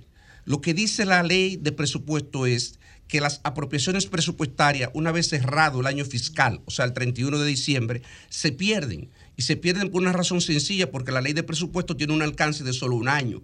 Usted no puede ejecutar el próximo año lo que correspondía al año anterior, porque ya el director de presupuesto y la dirección de presupuesto no tienen mandato para la ejecución de ese gasto. O sea, el mandato para la ejecución del gasto cesa el 31 de diciembre. Entonces, respecto a lo otro, de por qué ocurre eso, eso tiene una explicación un poco más compleja, que tiene que ver incluso con, comienza con el tema de las debilidades de planificación que tradicionalmente, tradicionalmente han caracterizado el Estado dominicano. Cuando no existe una buena planificación, no puede haber una buena presupuestación y si no hay una buena presupuestación tampoco va a haber una buena ejecución. Eso es seguro. Y normalmente las áreas de planificación y las áreas de presupuestación, en sentido general, andan divorciadas. De hecho, aquí hay una larga tradición de pagarle muy poco a las personas responsables de la planificación y sobre todo una persona, por ejemplo, en una institución compleja que es responsable de la planificación estratégica, que usted le paga 60, 80 mil pesos, es difícil que usted pueda tener personal de calidad con esos salarios.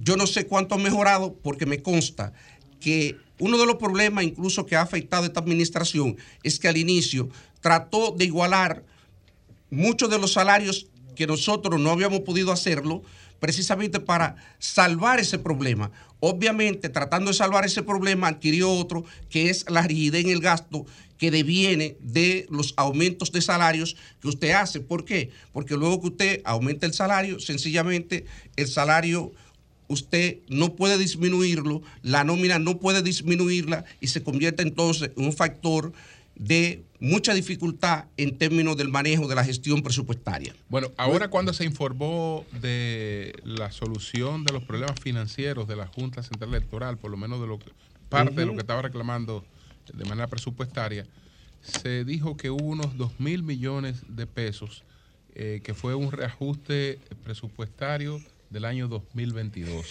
¿Cómo se maneja eso? Por ejemplo, sobraron 2 mil millones, ¿no? Del 2022 y se lo pasaron a la Junta Central 2023. Electoral. Eh, ¿Cómo, cómo se maneja eso? Usted se ríe, pero- Usted se ¿Cómo ríe. fue la magia? Magia, magia, magia, ¿Cómo fue la magia, magia, magia, magia. No necesariamente, no estoy diciendo que eso es ilegal, ¿eh? No quiero, quiero aclarar, no necesariamente eso es ilegal. Pero como que no está No, claro. no, no, no, no pero yo lo voy a explicar, yo voy a explicar, yo voy a explicar cómo se hace. Ok. Estamos hablando de que hay apropiaciones, apropiaciones presupuestarias para aquellas personas que no están familiarizadas con el tema, no es más que el crédito presupuestario. La ley de presupuesto no es más que un conjunto de partidas de crédito presupuestario como si fueran una cuenta bancaria que le apruebe el Congreso a cada una de las instituciones y sobre la cual ellas pueden girar.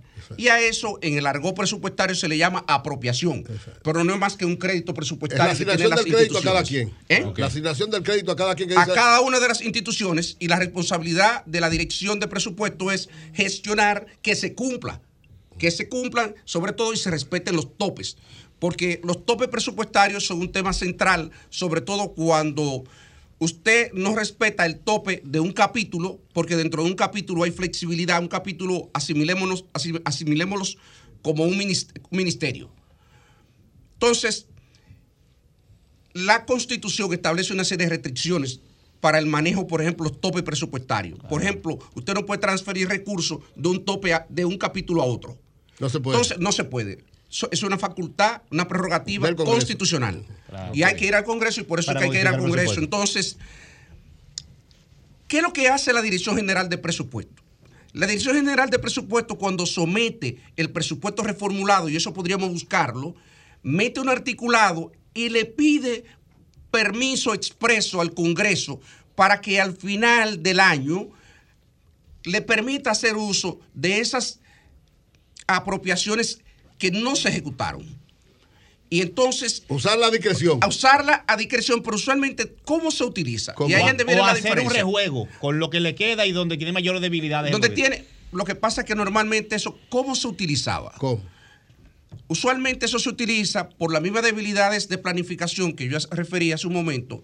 De pronto teníamos un área de planificación que no proyectó correctamente su nómina al cierre de año y le faltan 10 millones de pesos. Usted le pone 10 millones de pesos para completar la nómina. Eh, usted tiene una emergencia en salud pública que hay que comprar unos medicamentos porque surgió una situación imprevista y esos imprevistos, usted, obviamente, ¿dónde lo amarra? Lo amarra de esas apropiaciones. Entonces, en sentido general, Y hay ese un límite para ese ¿eh? monto. Hay un límite para ese monto. No, el Congreso no le pone límite. El límite normalmente lo pone el director de presupuesto en base a su buen juicio. Por ejemplo, eh, obviamente, el director de presupuesto puede y tiene la, el derecho y la facultad de ir donde el presidente de la República, que en último caso es el responsable último de cualquier decisión que se adopte, y decir, mire, hay esta situación en este ministerio, faltan estos recursos y nosotros vamos digo, nosotros recomendamos adoptar esta decisión y que se transfiera y que el presidente lo haga. El director de presupuesto no es verdad que va a coger y va a transferir mil millones de pesos de una institución a otra sin conocimiento de la autoridad. Vamos a estar claros. Así eso es. no es verdad. Eso, por ejemplo, lo mismo pasó ahora mismo, lo que acabamos de ver con los dos mil millones de la Junta Central Electoral. Eso fue una decisión política del presidente de la República. Eso no tiene, no tiene nada de mal porque él es quien tiene facultad. Esa decisión solo el director del presupuesto no es verdad que lo iba a adoptar. Como tampoco iba a adoptar ninguna decisión que implique montos elevados. Porque hay una resolución que regula, la gente no sabe, que las transferencias presupuestarias de una entidad a otra, eso está regulado por una resolución interna del Ministerio de Hacienda, en la cual el director del presupuesto tiene topes y el ministro de Hacienda tiene un tope. Y a partir de ahí entonces, eso puede seguir escalando y se pueden hacer las consultas correspondientes. Luis, hay una, la situación está de los fideicomisos y la incapacidad del gobierno de poder hacer toda la inversión, como bueno, un 12% ni siquiera esa ha podido No, no, ejecutarla. pero Pero, perdón, no, eh, Entonces, no lo ponga así. ¿podría verse esta situación de tanta fuerza por los fideicomisos como una forma de guardar recursos o transferir recursos para ser implementados por esa vía? ¿Podría entenderse eso así? No, yo creo que realmente decirlo así sería, oye, una manera de uno en- imputarle al gobierno que tiene un propósito, digamos, casi malsano con eso. Yo creo que no. Miren, francamente hablando, toda administración quiere dejar un legado. Hay que partir de la parte propositiva. Yo creo que este gobierno quiere dejar un legado. Yo creo que este gobierno se ha esforzado. El gobierno claramente ha tenido dificultad en la ejecución presupuestaria, eso no cabe la menor duda, y anda buscando una vía que sea más expedita para poder ejecutar el gasto de inversión. Obviamente, el gobierno se ha entrampado con el tema del fideicomiso porque yo creo que hay una cierta confusión entre lo que es el co- fideicomiso privado o las asociaciones público-privado con lo que es un fideicomiso público. Explícate eso. ¿Por qué tú dices que se te ha entrampado? Porque siguen porque, insistiendo. Porque, déjame decirte algo. Un fideicomiso público no es más que un instrumento de fomento al desarrollo. De fomento al desarrollo. Usualmente, ¿para qué tú utilizas un fideicomiso público? Y hay, dependiendo del uso que tú le des, hay varios tipos de fideicomiso. Una de las críticas que yo le hago a la ley, al proyecto de ley, es precisamente que no discrimina tiene el mismo tratamiento todo en, en términos de rendición de cuentas, en términos de eh, eh, gestión, y eso obviamente no es lo mismo. Por ejemplo, para que nos pongamos en contexto, la Policía Nacional tiene un fideicomiso. La vocación, supongo yo, de ese fideicomiso es adquirir los bienes y servicios que necesita la Policía Nacional. Ahora, es lo mismo un fideicomiso que va a comprar botas, equipos, armas de reglamento, que un proyecto de inversión de una carretera. Pedernales o Pedernales. Por, por ejemplo, Pedernales. No. Aunque el presidente aclaraba, aclaraba en el almuerzo con relación, ponía precisamente el, el, El fideicomiso de, de la, la policía, policía. Sí, claro. diciendo que ese no es un fideicomiso público.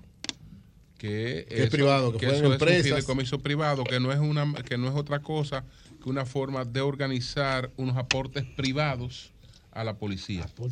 Y Sí, no, temporal, porque no es para toda la policía, es para el proceso de reforma. Sí. ¿Cómo así, Sí. Julio? No, no, ¿Cómo son- no, Yo estoy hablando eso dijo el presidente. Son Sí, aportes privados, aportes de pero- empresarios. pero- Y entonces Supuestamente ellos- que quieren eh, ayudar a la policía. Ellos plantearon hacerlo mediante un fideicomiso. Exacto ellos plantearon. Entonces por ellos. Organizarlo a través de un vehículo Eso no son donaciones. Los aportes. Eso bueno, tiene pero, ponerlo en el capítulo pero hay que administrarlo. Pero, hay que. Usted le va a decir no, para el proceso. Pedro, Pedro, Pedro, Pedro. No se usted eh, se va a donar. No, no, no. No, todavía, todavía. Pedro, pero tú no le puedes decir al sector privado. Pedro, nada. Pero tú no puedes decir al Estoy sector haciendo privado. una pregunta al Pero no maestro. Que te- parece que- no puedes decir que parece que ustedes me le echaron algo a la comida del maestro porque veo al maestro, no sé. Adelante. Maestro, escúcheme antes don Luis. Espérese, porque ahora usted me ha confundido. Ma, Ahora sí que yo estoy en No, problema. pero que es un privado, es un aporte privado. Pero es no que es eso se público. llama donación. Bueno, No, pero es que yo se, lo se administra, Eh, pero para que se administre. Pero para que se entonces dalo tú, Pedro, como tú quieras. Dalo tú un en donación, como te dé tu gana, tu patrimonio. Se hace ciertamente el sector privado no, lo no, da como no, yo no, entienda. no, no, no, no.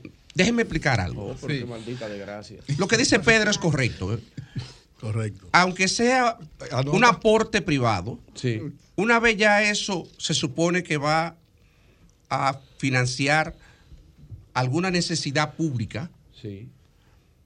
eso se convierte en una donación. Claro. No es muy fideicomiso. La gestión se puede hacer a través del fideicomiso y uno de los problemas que uno le critica al proyecto de ley es que hay un montón de cosas sueltas con diferentes instituciones del Estado. Por ejemplo, hay una dirección general de, eh, de alianza público-privada. No, de alianza público-privada, o en este caso, por ejemplo, de donaciones de cooperación, la Dirección de Ah, Cooperación. Internacional y de Cooperación en sentido general, que está en el Ministerio de Economía y entonces debería haber una coordinación con estas instituciones solamente a los fines, por lo menos, del registro que debería de llevarse y de que esa institución conozca al menos a qué se destinan esos recursos, porque esa es una de las preguntas que uno se hace. Por ejemplo, uno dice, bueno, está bien. Imagínense que este fideicomiso privado, en este caso, como aclara el presidente, está adquiriendo bienes a requerimiento de la policía.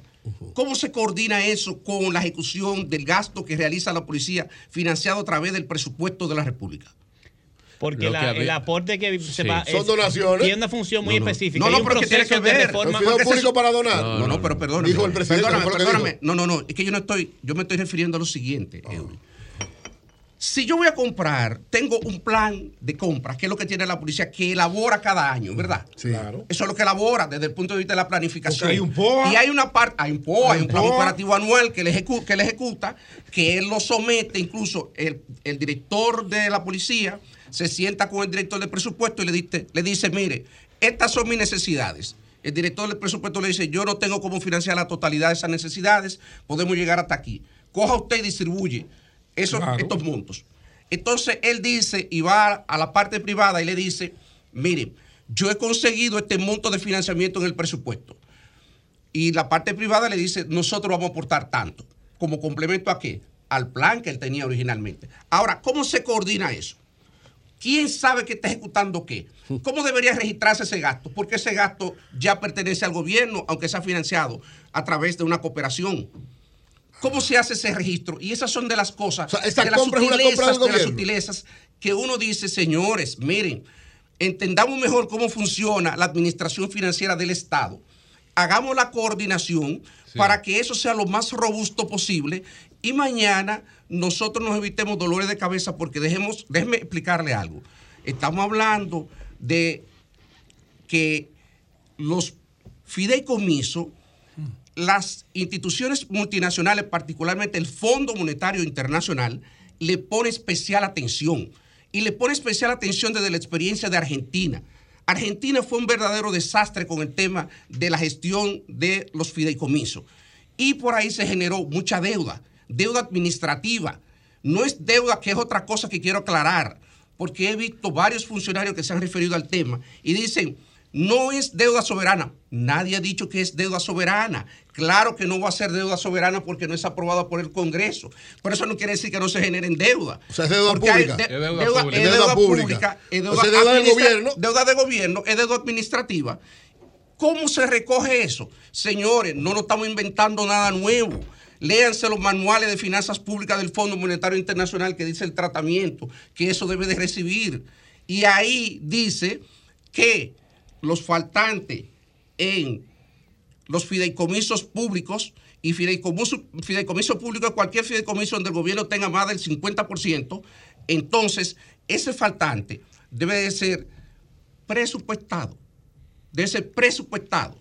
Y a eso es que nosotros estamos diciendo, tomen eso en consideración porque como quiera, al final de año hay que hacer el consolidado del sector público. Y en este caso, cuando se haga el consolidado del sector público, hay que sumar las cuentas del gobierno central, las cuentas de las instituciones autónomas, las cuentas autónomas y descentralizadas, las cuentas de las empresas públicas y las cuentas de los fideicomisos. Y el consolidado de todo eso será el resultado del sector público no financiero. Luis, sobre el manejo de la deuda. Perfecto. Sobre el manejo de la deuda, eh, viste la información de que la deuda dominicana bajó. ha bajado en relación con el Producto Interno Bruto, en términos proporcionales, no, no en el monto, digamos, de la deuda, pero sí en su relación con el PIB. Mire, vi la declaración y la verdad fue que me sorprendió la declaración sobre este tema, porque uno, sobre todo, uno no se imputa como un logro de política económica aquellos hechos que son resultado un tanto del azar o que son aspectos exógenos que usted no controla.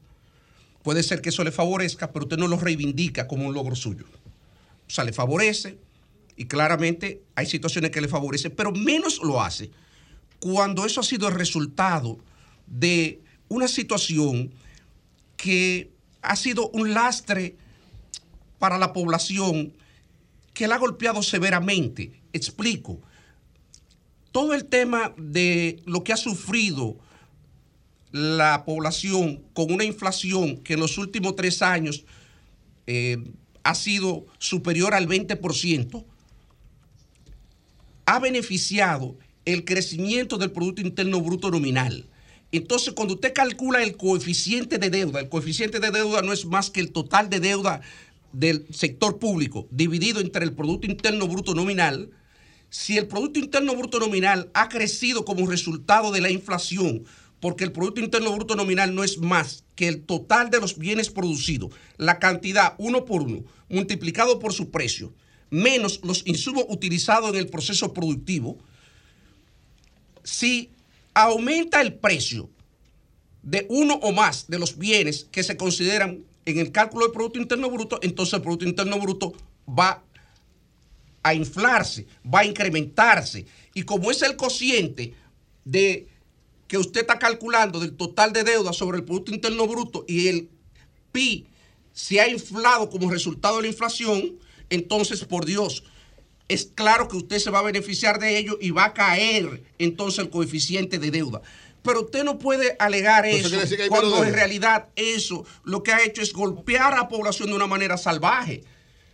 No, ¿Cómo, cómo- cómo- cómo usted va, cómo usted va a reivindicar? Usted no va a reivindicar de que me cayó el coeficiente de deuda. Usted le está rindiendo culto a las estadísticas cuando en realidad eso usted lo ha hecho a costa de una situación que ha golpeado tremendamente a la población. Pero además, que Yo baje el creo que eso de fue- deuda no significa que la deuda bajó. No, por Dios, eso, la deuda no bajó en valor absoluto. La deuda con respecto precisamente en términos relativos respecto al Producto Interno Bruto ha bajado, pero más aún. En el año 2021 hubo un crecimiento enorme del Producto Interno Bruto nominal, tanto en volumen de producción como en los precios. Recordemos que la economía creció más de 12% y la inflación fue de 8,50. En total alcanzó 19 y tanto el crecimiento del Producto Interno Bruto nominal. Pero parte de ese crecimiento de la producción también fue resultado del impulso que pudo darle el gobierno como resultado de los programas que había ya impulsado la pasada administración, que tenía parte también de, digamos, el crédito de lo que ocurrió en el año 2021 por el manejo que le había dado durante los primeros ocho meses del año. Entonces, no podía solamente imputarse eso. Por eso yo creo que traer eso a la palestra y hablar de estas cosas fue algo que no tenía sentido y que desde el punto de vista político me parecía realmente algo que no lo meritaba. No lo meritaba para nada porque de todas maneras, eh, si ya no dieron una calificación de riesgo, nos mejoraron la calificación de riesgo y el país se benefició de ello, con eso yo creo que era suficiente y no hablar más no hablar más sobre ese tema, porque reitero, no podemos reivindicar que no hemos beneficiado de una situación inflacionaria que ha estado golpeando a la población para decir que el coeficiente de deuda del gobierno ha mejorado y que está mejor que en el año 2020 cuando se recibió esta Brevemente administración. y para concluir, por lo dicho por usted, ya que hasta mandó a leer nuevamente los manuales del FMI, en este gobierno no manejan bien eh, los temas relativos al presupuesto. Bueno, yo voy a decir lo manejarlo. siguiente, no, no, déjeme contarle algo. Hay técnicos muy No, buenos trabajando déjeme ahí. decirle algo y eso sería Saludos a Rafael Jovine. No me gusta, perdóname, no me gusta tampoco pecar, óigame esto de No, él dice que hay que pagarle Míreme, mejor. pegar- míreme, no, me gusta tampoco pegar- pecar de arrogante Seguro, con esas cosas. Déjeme decirle algo. Lo que sí me ha sorprendido es que en, en esta discusión sobre fideicomiso, yo no he visto la primera, la primer funcionario de la administración pública que se haya pronunciado sobre eso. Los temas lo han estado tocando personas que no manejan el área de la administración financiera. Cítenme uno solo. De la administración Sí, financiera. de la administración financiera O sea, que se haya ninguno- pronunciado sobre Pero de ello. parte de la oposición sería eso. No, de- No, no, no, gobierno, del gobierno, del gobierno. Ok. Señálame uno de solo, Hacienda, uno por solo. ejemplo. Pero que el mi- No, no, impuesto una interno. persona que maneja el tema de- desde el punto de vista de la Director de administración presupuesto, financiera. eso es lo que está diciendo. Eh, eh, el, el director de la- del Fondo Público Privado. no, Pero él- él nunca es abogado, él. Y Andresito Sí, pero por Dios, tampoco, él nunca ha trabajado esos temas. Y el director de lo que el director de, tampoco compra y lo que contratación, estado en la Esa gente ninguno, yo me Ya no, pero además nunca han estado trabajando. Oye, nunca, nunca han trabajado. tampoco. De la oposición no en- saben ni. ni- ni- Bueno, pero, espérate, pero vamos a que termine la idea. Bueno, ahora. venimos con usted ahora. Usted viene ahora. Entonces, entonces, cuando uno ve quiénes se han referido fundamentalmente, miren, y yo reitero, siento respeto. Ahora que yo estoy oyendo la opinión de don Yo siento mucho respeto por cada una de las opiniones que se emiten. Hacienda no habla. Miren, Ni para ver. El consultor jurídico, el, di- el director general de Asociación Público-Privada, que es que han llevado la voz cantante. Yo le aseguro a ustedes que estas cosas que estamos hablando y la vinculación que tienen los fideicomisos con la administración financiera del Esa es la Estado, la administración financiera del Estado, es un tema sumamente complejo. Yo me imagino que aquellas personas que contribuyeron en los últimos 15 años, los consultores argentinos, que ayudaron en al desarrollo de la administración financiera del Estado, que ya habíamos discutido estos temas, porque el tema de fideicomiso no es un tema nuevo para nosotros. Ya nosotros lo hemos discutido con el Fondo Monetario Internacional. Ya nosotros conocemos la posición del Fondo Monetario Internacional sobre eso. Ya nosotros conocemos la posición de los consultores. De hecho, la persona que en un momento más se suponía que más sabía de presupuesto público en América Latina era un funcionario argentino que ya falleció, Y él vino como consultor en el año 2013 y ya teníamos estos problemas. Y entonces yo aproveché para hacerle un par de consultas y yo recuerdo algunas de las recomendaciones que él hacía en ese entonces. Asegurarnos qué cosa? Competencia, transparencia y rendición de cuentas en cualquier cosa que se vaya a hacer. Competencia, transparencia, rendición de cuentas y que los mandatos estén claros de quién es responsable de qué. ¿Por qué? Cuando habla de competencia, igualdad en las En reglas. el de tratamiento, en las reglas, yo meto de eso, no discriminación, no discriminación. Y hay un tema, por ejemplo, que Sí. con esto concluyo sobre ese te- Sí. el tema de los fideicomisos es, señores, la posibilidad de fideicomiso público-privado, y me preocupa porque veo al señor director de la dirección de general, no, de alianza Ah, público-privada, alianza público-privada. público-privada, referir una y otra vez el tema, y uno dice, pero es que en, los fide- en la ley de fideicomiso, si hay un fideicomiso mixto, una alianza público-privada, no está claro cómo se van a distribuir los riesgos. Y eso es uno de los temas centrales. Amén de que tampoco se tome en consideración el punto de partida, la viabilidad financiera, que es el punto de entrada. Debería hacerse una evaluación de la viabilidad financiera de ese fideicomiso y a partir de ahí entonces evaluarse los riesgos y hacer la distribución precisa de riesgo ex ante, ex ante, para después no tener esos problemas de quién es responsable de qué. Entonces, esas son de las precisiones que uno le hace y que uno dice, si estas cosas las hacemos, ganamos todos. Gana el gobierno y a futuro gana el país en términos de institucionalidad. Bueno, pues muchas gracias bien. a Luis Reyes. Muchas gracias a Luis Reyes. Muy bien. Gracias a ustedes por.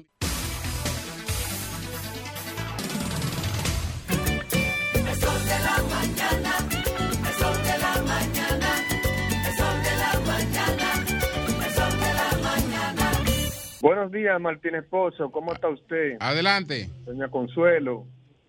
Kervin Jiménez, Santo Domingo Este, específicamente de Prado Oriental. Sí. Estoy llamando con relación todavía al parque y a las canchas deportivas.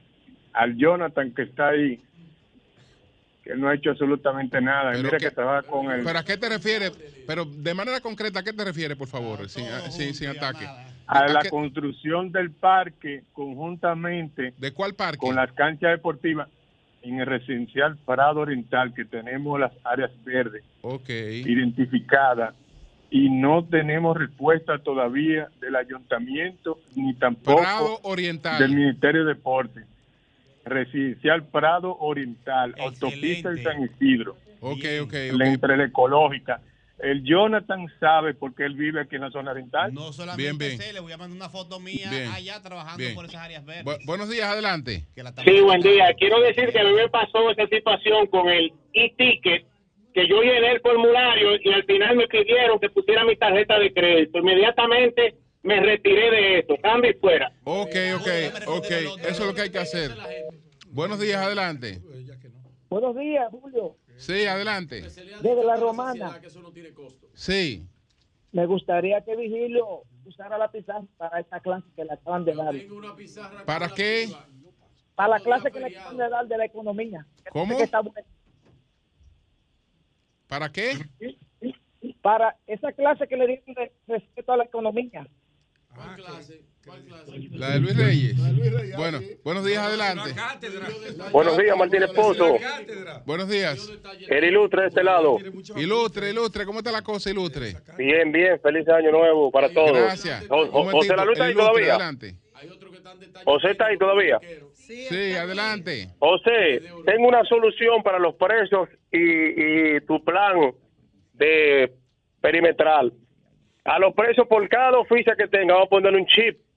Se monitorean, pasó cualquier suceso y automáticamente se verifica qué, qué delincuente de eso con más de dos fichas estaba cerca en ese perímetro y ahí se va y se busca. Yo estoy de acuerdo, pero eso tiene que ser opcional. El preso tiene que estar de acuerdo, porque todavía la No, pero a partir de las dos o tres fichas, el José la luz, no puede ser opcional. El Código Procesal Penal establece entre las medidas de coerción los dispositivos electrónicos. Son Yo Bien. lo que no sé si eso choca con Bueno, la Constitución. buenos días, buenos días, adelante.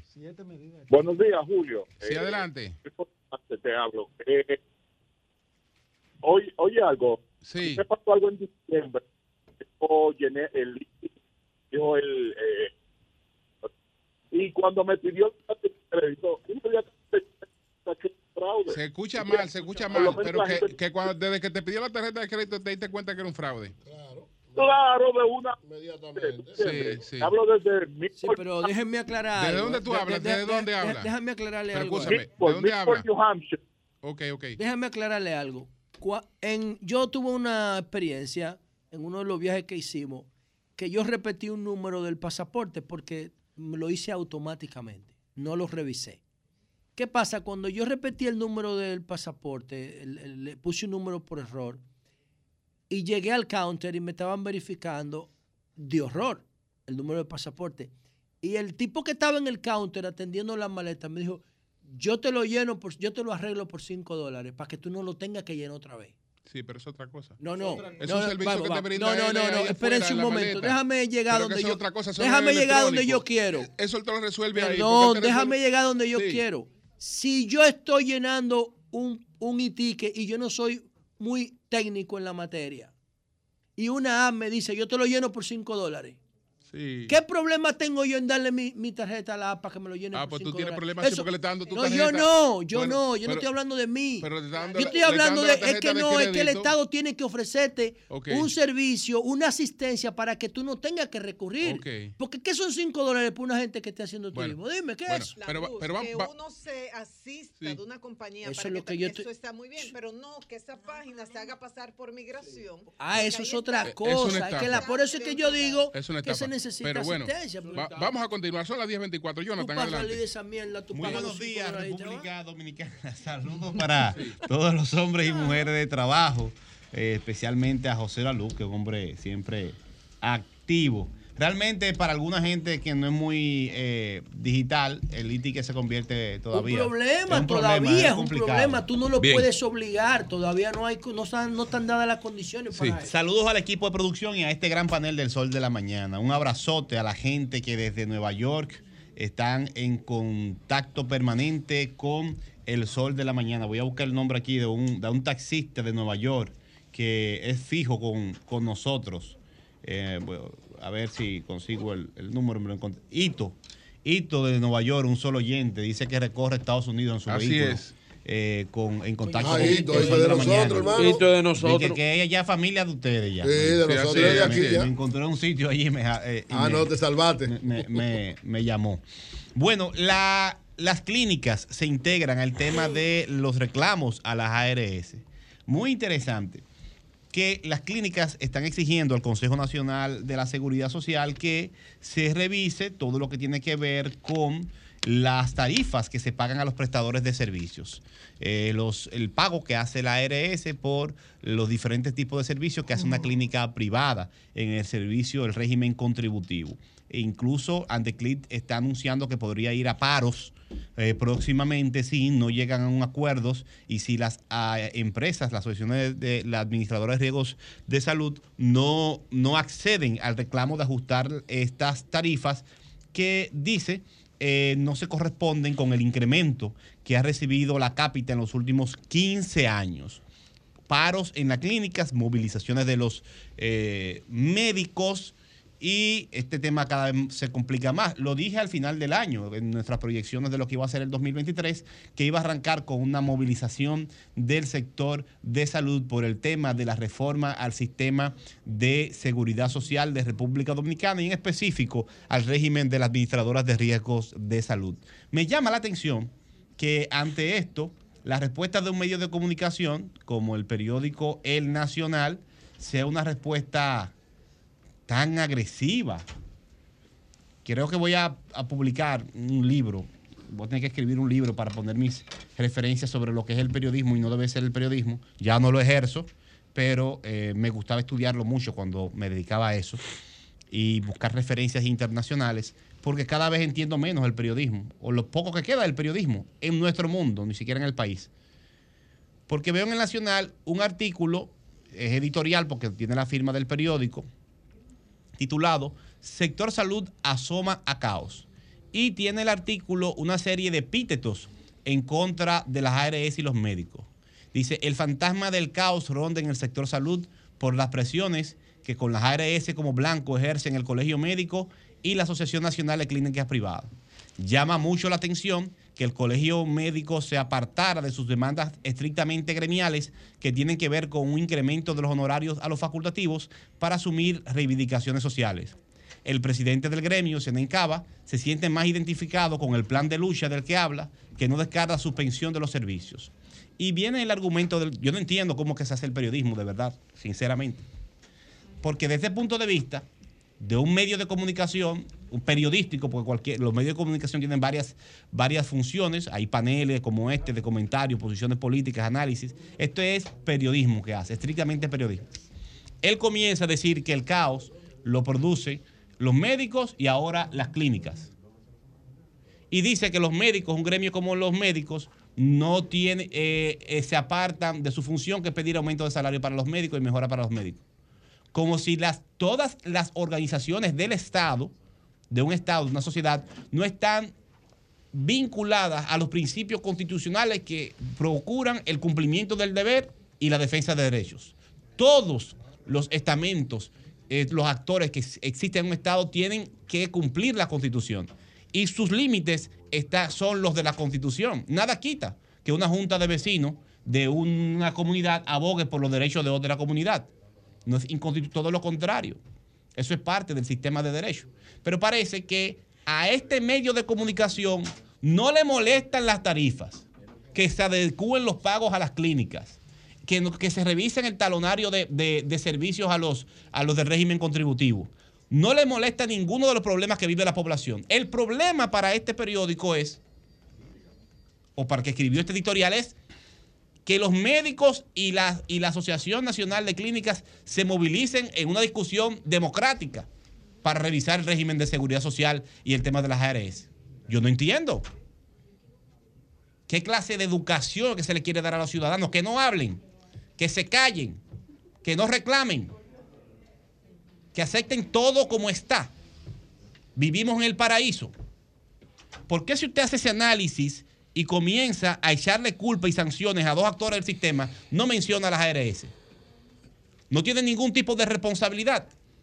No se pueden revisar sus ganancias. No se pueden revisar los trámites administrativos. La forma en que se aprueba una receta. En que se eh, aprueba un, un servicio. La inclusión o no de algunos servicios médicos. Como decíamos el otro día, las atenciones bucales y odontológicas. Creo que es para atrás que vamos en esto. Siempre abogo a la juventud. Esta no es la realidad ni la democracia. En una democracia, todo puede ser cuestionado y discutido de manera democrática. Y es sano. El sistema de seguridad social en nuestro país no es perfecto. Y porque los médicos o las clínicas estén exigiendo cambios, no quieren decir que son los promotores del caos. Existen grandes empresas que se llaman las ARS, que son parte del sistema. Y un consejo que debe regularlas. Entonces, esta, ta- esta tradición desde el periodismo, que es lo que me da vergüenza a mí, No critique la prensa. no, no se puede criticar a la prensa, se puede criticar todo en el mundo, menos la prensa. No, no, ten cuidado. No se puede criticar, pero ya llega un límite. cuidado que tú vas a ser candidato, te van a dar la pero, mano. pero llega un límite que es vergonzoso. Y, y puede ser que, puede ser. Es vergonzoso. Puede ser que ellos estuvieran en el encuentro del día anterior y ahí se manejaron algunas cosas off record que hablan de caos, porque casi todos los sectores están de acuerdo y están en disposición de llegar a acuerdo, no en la medida en que el colegio lo está planteando, porque las cosas nunca han sido así, pero el hecho de usted incidentar una reunión, eh, de usted pararse cada vez que le da la gana de una reunión eh, y eh, plantea una serie de cosas, eh, llega un momento en que te va a generar ciertas quejas en la sociedad, porque yo estoy seguro que eso parte de, de quejas que se han externado y creo que hasta el propio gobierno siente que ha mediado hasta los extremos en- y, y seguirá mediando, pero ya hay unos niveles de intransigencia que se van saliendo de, de- del Sí. orden. se van de- saliendo del orden porque tú... De verdad, Sí. de, de verdad, de Sí. verdad, a mí el fondo no me preocupa porque sé incluso la forma en que se maneja parte del colegio médico, creo, y no la comparto, parte de la forma. A mí lo que me preocupa de verdad es que estemos, en un, debate, que estemos en un debate público y tú en el debate público con tantas partes interesadas, tú utilices palabras y términos para estigmatizar. Porque las asociaciones, las asociaciones especializadas dicen que están en disposición de llegar Pero, a un acuerdo. entonces vamos a- y, y que, y que están en disposición de llegar a algún acuerdo. Y bueno, las cosas no están tan en todo lo que ellos están pidiendo, pero ahí, ahí todo el mundo está cediendo. Todo el mundo está cediendo y quiere llegar a un acuerdo. Ojalá que lleguen a la- Porque la, la asociación médica es parte del sistema, no está para sustituir el sistema. No, no, Ah, sino así es. parte del sistema, está para mejorarlo, pero yo no sé si Senen cree que él lo puede sustituir el sistema, que ya eso No, es otra no, no, cosa. hay que- y él tendría y- que irse a la montaña, a las escarpadas montañas de Quiqueya. Y de ahí hacer una revolución para él sustituir el Lo- sistema. Y, y creo Sí. que hay que hacer, y hay que ir con la cabeza fría a estas Sí. negociaciones. Falta un actor en la negociación que metan, que meta más presión. Me están dando la razón a mí. ¿eh? Lo que No, no, está bien, no, no, está- está quieto. Fa- fal- falta un- falta un actor. Y es la ciudadanía. Mira, usted que me escucha, atiéndame. Atiéndame. Las decisiones para mejorar un sistema, uno u otro, dependen de la presión política y de la movilización de los ciudadanos. Si a la gente no le importa un tema, un gobierno no toma eh, una medida u otra, ni un actor empresarial, ningún actor importante. Entonces, aquí ya tenemos activados los médicos, que quizá, como lo dice el mismo artículo, quizás la prioridad de un gremio como ese no, no es de este tipo, sino la reivindicación individual de los médicos. Tenemos las clínicas movilizadas. Falta que la ciudadanía se movilice, que usted ponga esto en su agenda como, como algo importante, hable de eso, le hable al regidor, al diputado, amigo suyo, lo ponga en sus redes y, y abogue y promueva que el sistema de seguridad social y el régimen que tenemos aquí de administración con las ARS sea revisado y mejorado. Por último, Julio, después de saludar a Juan Pablo Uribe, el presidente de la Comisión de Efemérides Patria, ojalá que nos podamos ver esta semana, tenemos mucho trabajo para promover las ideas de Duarte en el ministerio, en el ayuntamiento, en el municipio. No, y el jueves se van a ver en lo de Amauri. Sí. Ah, en lo de Amauri, vamos para allá. Soy un seguidor de. de- ah, vamos para los 12 de enero. Sí. Vamos a hacer una, una 12 de gran enero, sí. eh, marcha también con el acto de los palmeros. Eh, compartirles esta información. Eh, ponme el video, por favor. El fin de semana. Miren, esto no fue solamente un acto de entrega de juguetes, sino que todos los domingos Chencha se va a convertir en un espacio para el arte y la cultura para niños. Puede ir con ellos gratuitos, es gratis, hay seguridad, un equipo de artistas también, niños y jóvenes, formados en la ciudad también para que los niños y jóvenes le den show a otros niños y jóvenes. Esto fue para sectores populares de Santo Domingo Este. En Chencha, entrega de juguetes, van a continuar y también espectáculos para artistas. Esperamos que dentro de un mes tengamos dos meses a la banda musical de sectores vulnerables de Santo Domingo Este de niños dando conciertos en diferentes partes del municipio y más adelante en todo el país. Gracias, Julio. Cambio y fuera.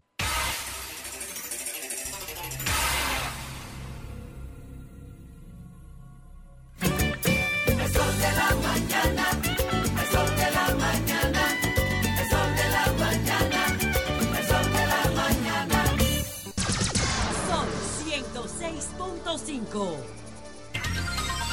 Hazel Román, que está con Ay, nosotros papá. hoy. Experto. Como experto en, Experto en asuntos consulares. En asuntos internacionales, no consulares, no. Los consulares Eh, era su función. era antes. Su, su, su No, no, expertise son los no. asuntos No, porque es un internacionales. muchacho bien formado. Así Sí, pero- es. No, y sabe de qué Así Más de ahí, más de ahí, Así más que consular. No, pero es que esa era Eh, su función. Lo que ocurrió, dos años, sí. lo que ocurrió en Brasil, ¿qué lectura tiene Vamos de lo que ocurrió en, en Brasil? Claro. De ese eh, intento de. lo ¿Se primero le que- puede llamar intento de golpe de Estado? Eh, definitivamente, lo único que el intento de golpe no necesariamente cuenta con suficiente poder para eh, ejecutarlo de esa manera. Fue un amague de golpe de Estado. Fue un amague, que eso sería quizá la mejor definición. Incluso quizá el video más dantesco de todo lo que vimos el domingo no fue cuando irrumpieron el Congreso, no fue cuando hurtaron los regalos que las dignidades internacionales le entregaron al presidente Lula da Silva, no fue cuando rompieron la puerta del presidente del Tribunal Supremo Electoral. Nada de eso yo creo que fue la imagen ¿Y más cuál dantesca. fue? Fue cuando en un momento llegan los militares a las turbas y estos comienzan a aplaudir pensando, bueno, inició el golpe. Y los militares lo que llegaron fue a apresarlos a ellos. Exacto. Eso fue quizás la Sí, mano, ellos estaban llamando a que dieran un golpe de Estado. Y los invito a que vean el video. Esa gente comienza a aplaudir como que es la segunda llegada de Cristo. Exacto. Pero definitivamente Preso para, para llevárselos. Y Alrededor de sí- dos mil presos hay. Sí, definitivamente. Ahora, vamos a poner esto en números, porque Vamos quere- eh, queremos dejar bien claro. Que no se trata del 49% que votó por Jair Bolsonaro. Eso es imposible, porque si 58 millones de personas quisieran derrocar un gobierno, aunque sean una minoría en comparación con los 60 millones. Con 3 lo tumban. millones lo hacen. Lo tumban. Hasta con menos. 1% de 58 millones de personas son 580 mil. En Brasilia hay una población de 4 millones de personas. Eso quiere decir que con 40 mil personas en las calles se desestabiliza. No podemos pensar que el 49% de una población es golpista porque Claro. eso lo hace completamente ingobernable. ¿Y qué sucede? Yo quería así enfatizar que esto no es un hecho aislado, ni siquiera solamente relacionado a lo que fue el 6 de enero del año 2021 en Estados Unidos. Hemos visto varios casos en los últimos años en nuestra región de quizá un ejercicio excesivo de lo que entienden es democracia directa, que termina entonces agitando a una población fanatizada que termina ejerciendo la violencia. Por ejemplo, 2017 Paraguay, invito a la población a que lo vea en Google ahora mismo, prendieron en fuego el Congreso cuando el presidente Horacio Cartes quería reformar la constitución para reelegirse. 2020, en el caso de Guatemala, prendieron en fuego el Congreso, diciembre del 2020, en contra del presupuesto que habían aprobado. 2022 en Honduras, por el choque entre lo que sería la presidencia del, eh, del Congreso, también turbas entraron y se apoderaron de lo que era el hemiciclo. Eso eh, conlleva, desde luego, una lectura que nos dice que hoy en día es mucho más difícil consensuar. Y es por eso que precisamente, y yo que no vengo de la izquierda, entiendo que figuras de consenso, como lo es el caso de Lula da Silva, ayudan a, de alguna manera u otra, calmar a lo que son estos segmentos. Por ejemplo, de 37 ministerios que hay en Brasil, Lula da Silva le dio 19 a representantes de la derecha. Por eso vimos que, por ejemplo, el presidente del Senado, Rodrigo Pacheco, del Partido Unión Brasil, partido tradicionalmente de, la, de- derecha. de la- de la derecha, lo- fue el primero que salió a denunciar lo que estaba pasando, porque le dieron definitivamente dos ministerios. O sea, más allá de lo que es el, eh, vamos a decir, compromiso democrático y republicano, son parte de lo que es el Estado. También el presidente de la Cámara de Diputados, Artur Lira, eh, también salió inmediatamente a condenar lo que estaba pasando. Tiene una representación de tres ministerios ahora mismo en lo que es el gobierno de Lula de Silva y sabemos que desde luego esto no es nuevo para lo que es su, eh, su mandato, ya que en las otras ocasiones también, y aquí Eury había hecho varios comentarios en aquel momento cuando decía, mira, Lu- Lula a veces es más neoliberal que Wall Street, Eh, dijo en, en varias ocasiones en ese momento. Es una persona centrista que ayuda a calmar lo que son estos ánimos que estamos viendo cada vez más en países principalmente que no tienen partidos sólidos en comparación con lo que tiene República Dominicana. ¿Por qué digo partidos sólidos en comparación con lo que tiene República Dominicana? Nosotros aquí tenemos, en el mejor de los casos, podríamos decir que tres partidos grandes. Algunos pudieran tener una eh, definición un poquito más amplia, pudieran decir que hay quizás cinco, seis, siete partidos relevantes. Brasil tiene 27 partidos en el Congreso y no en alianza. Ellos hacen alianza para gobernadores, pero en el Congreso llegan sin alianza. Eso quiere decir que cada vez es más difícil tener un interlocutor con quien negociar, tener una persona con quien dialogar, tener un segmento con quien dialogar y eso eh, lleva definitivamente a lo que son este tipo de rupturas en el que por un lado se da una coalición que logra una gran votación, pero ni siquiera la cabeza de la coalición tiene control sobre lo que son todos sus seguidores. Quería así mencionar que una de las decisiones que se tomó inmediatamente posterior a lo que fue esta, este amague de, eh, de golpe por parte de un grupo de, eh, de fanáticos fue el gobernador del Distrito Federal de Brasil, que es Brasilia, la capital, destituyó al secretario de Seguridad Pública, Anderson Torres, que había sido secretario de Justicia de Sí, Bolsonaro. porque no hizo nada frente a la situación. Claro, pero esto va incluso un poquito más allá. Lo destituyó porque consideraba que hubo un fallo tremendo de inteligencia, porque, y esta fue la frase, que 40 mil personas planean llegar a las tres sedes de los poderes del Estado y que la- los órganos de inteligencia No no, supieran. nada. Eso lo debía saber todo el mundo. Todo el mundo, Eso claro. se debía saber, porque no hay, no hay forma O de era 40 mil. parte. Claro. Y eso, y eso lleva. Él estaba en Florida al inicio. Pero. Ah, ¿dónde está? Donde está Bolsonaro, claro. Él, él- Él era parte. él fue ministro de Justicia de, Interno. Bol- de Bolsonaro. No, no podemos condenarlo de esa manera. Pero parece, todo indica que podría haber algo de eso. pero el gobernador no se quedó, vamos a decir, completamente libre, al punto de que al día siguiente el Tribunal Supremo Federal, en persona del magistrado Alexander de Moraes, explico, en Brasil los órganos electorales son compuestos por jueces de carrera y jueces que son miembros de otros tribunales. Alexander de Moraes es magistrado de la Suprema Corte del Tribunal Federal y es el presidente del Tribunal Superior Electoral. Los jueces brasileños tienen un gran poder administrativo, algunos dirían excesivo, que a veces se les sube a la cabeza, pero eso es otro tema, y destituyó, o mejor dicho, suspendió por 90 días ¿Al gobernador? Al, gobernador Iván Rocha, porque, y esta fue la frase específica de Alexander de. Moraes, no había forma de que esto pasara sin contubernio. Iván Rocha había publicado un video en el que pedía perdón por el fallo, que él lo, def- eh, lo define como una falla específicamente, y que confía que la justicia va a determinar quiénes fueron los verdaderos responsables o culpables o financistas de lo que sucedió. Yaxel. Sí. Esta, este intento- responsable de eso. Este amague de golpe de Estado Claro. Implica para. Lula fortalecimiento, debilidad, preocupación. ¿Qué tú piensas que podría acontecer vista la realidad política de Brasil? Bueno, como en los exámenes, a veces la respuesta es todo lo, eh, todo Todo lo lo anterior. contrario. Digo, por- o to- todo, Todo lo anterior. incluido. ¿Por qué todo lo anterior? Fortaleza, porque mostró eh, un nivel de apoyo internacional transversal increíble. O sea, vimos incluso anoche. eh, China, Rusia y Estados Unidos. Marine Le Pen, representante Ah, Marine de, Le Pen, de la otra derecha. derecha francesa, diciendo Lula es el presidente legítimo de Brasil. O sea, muestra que de ninguna manera la comunidad internacional va a siquiera a coquetear con endosar un gobierno que no sea fruto de las urnas. Eso es fortaleza. No hay Guaidó en, en Brasil. Debi- eh, debilidad, ¿por qué? Porque definitivamente, o sea, repito, aún tú tengas un millón de personas, en un país de 214 millones de personas, Sí. queriendo desestabilizar el gobierno, eso hace muchísimo daño. Pero también preocupación, porque de nuevo estamos hablando de que esto había pasado anteriormente, incluso en el mismo Brasil, en 2013 habían tomado el Congreso, pero en ese momento había una demanda específica que era la gratuidad del transporte público. Cuando te están pidiendo algo específico, tú negocias en base a algo específico. Mencioné el caso de Paraguay, que, eh, que pedían que no se eh, instaurara la reelección. Y entonces, ¿qué hizo Cartes? Bueno, ok, no hay reelección, ya no me quemen el Congreso.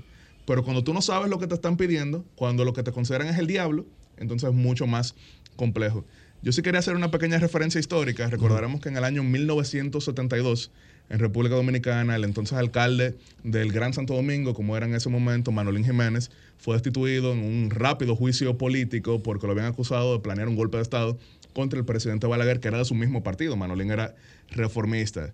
El tema es que después, cuando la inteligencia llegó eh, más profunda, resultó que eso había sido un juego de dominó bebiendo y que él hizo un comentario. Hay que tumbar a Balaguer. Él dijo que él era tan popular que él, po- eh, que él podía incluso salir de Balaguer. El tema es que tenía ahí a, un- a una figura que no voy a mencionar el nombre, pero que era un notorio chivato enchinchador, que llegó, Y fue, llevó el chisme. fue, fue, llevó el chisme a, eh, a Palacio.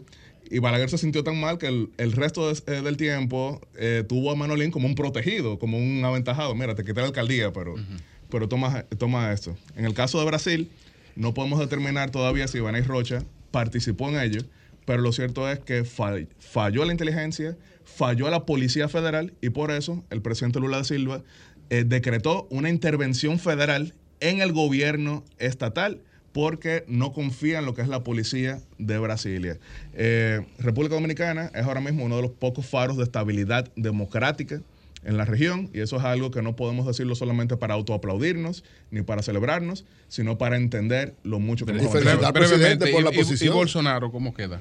Bueno, Bolso- Bueno. eh, Bolsonaro queda eh, bastante mal en ese sentido porque, repito, una persona que logró 49, mi- eh, 49%, 58 millones de votos, uno entendería que haciendo una oposición inteligente en cuatro años pudiera ser uno de los candidatos principales, pero ahora lo que hemos visto es que muchos de los aliados han comenzado a desmarcarse de él. Repito, el presidente del Senado, aliado suyo, se desmarcó. El presidente de la Cámara de Diputados, ali- aliado suyo, se desmarcó. Él tiene la mayoría de los, eh, la mayoría de los gobernadores. Y repito, la mayoría en el Congreso, la mayoría legislativa, fueron aliados de Bolsonaro. Entonces, si toman el Congreso, ¿a quién es que le están tomando? A ellos mismos, Bueno, a ellos mismos. mismos. Bueno, a ellos mismos. Eh, otros temas, pero va- te vamos a invitar porque tenemos Sí, todavía un sí, comentario sí, pendiente. porque hay mucho- muchos Muy bien, muy Sí, bien. sí, Muy bien. sí, Esa sí, no- sí, esa no, esa no, esa no va, Eh, esa Vamos a coordinar otra entrevista porque hay muchos temas internacionales. Ahora, Yaxel Sí. representa muy bien. el- muy bien, muy bien. Este muchacho parece, parece de la formación bochista. Sí, él parece del PLD. Él parece del PLD. Gracias, Venimos seguido,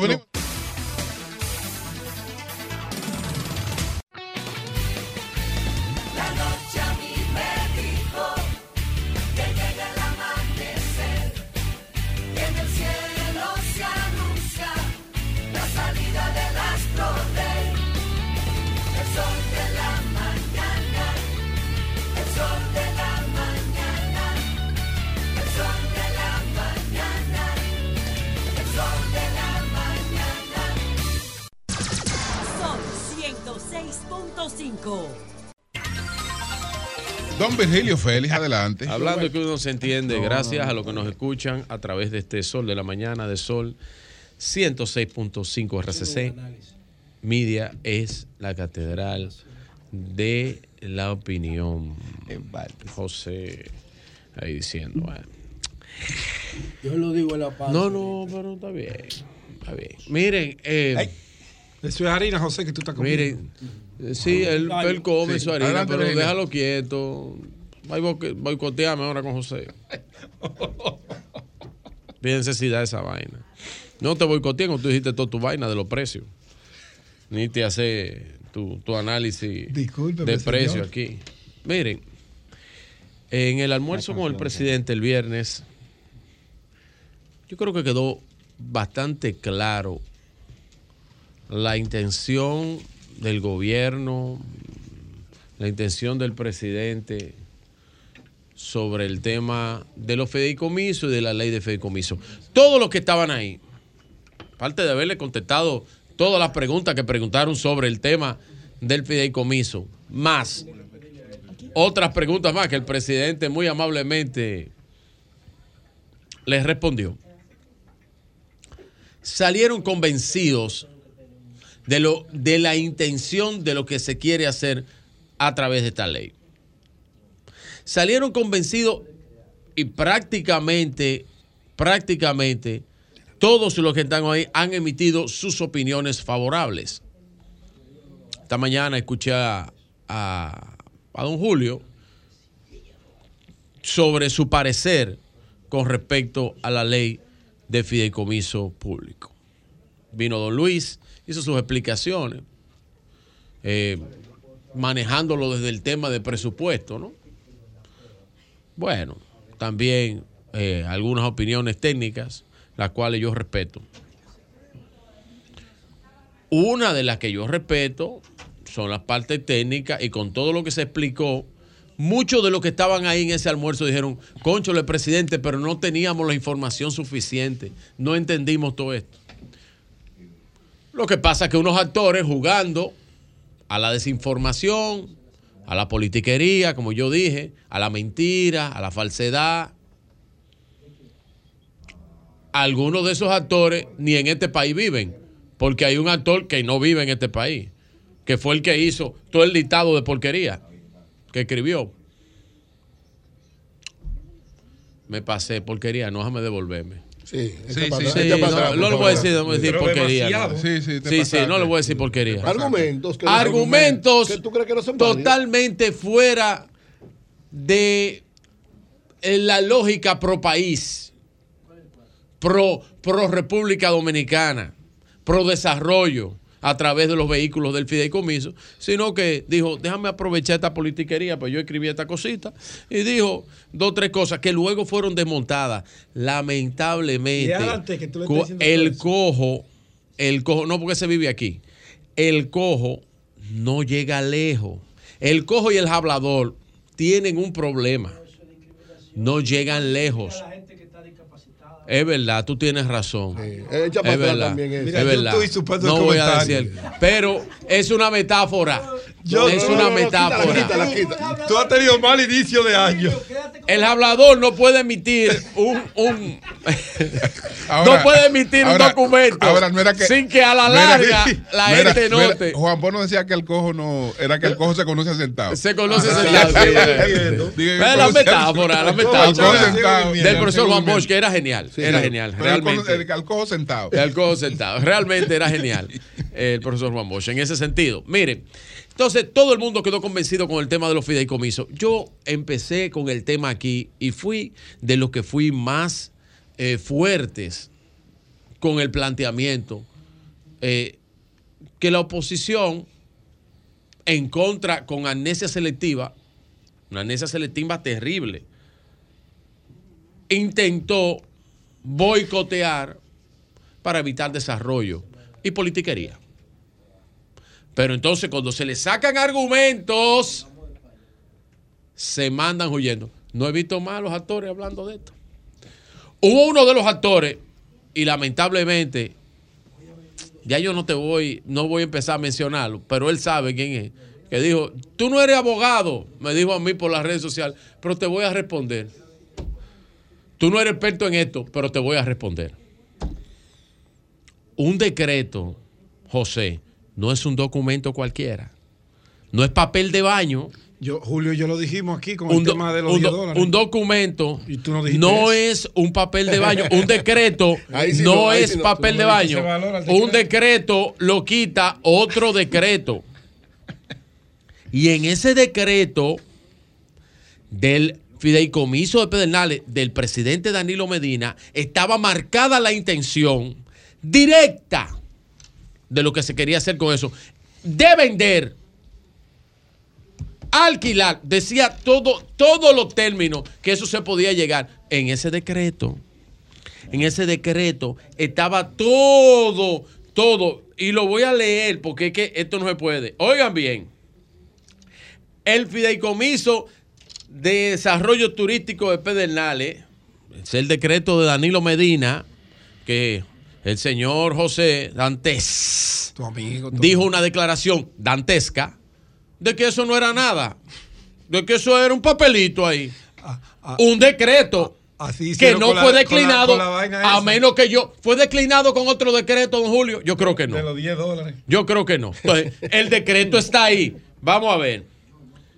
El Fideicomiso de Desarrollo por Pedernales procura los recursos fueren necesarios para viabilizar el objeto mediante la incorporación de nuevos bienes patrimonio fide- del fideicomitido, solicitado por el, el Comité Fiduciario, realizado por el Estado Dominicano, con la aceptación de la fiduciaria de la venta, alquiler, concesión, disposición de los bienes que conforman el patrimonio fideicomitido. Eso fue un decreto de Leonel Fernández. Y cuando yo dije que en ese mismo decreto decía los terrenos que incluían el patrimonio del fideicomiso, decía claramente Pedernales, claramente decía la cueva e incluía a Bahía de las Águilas.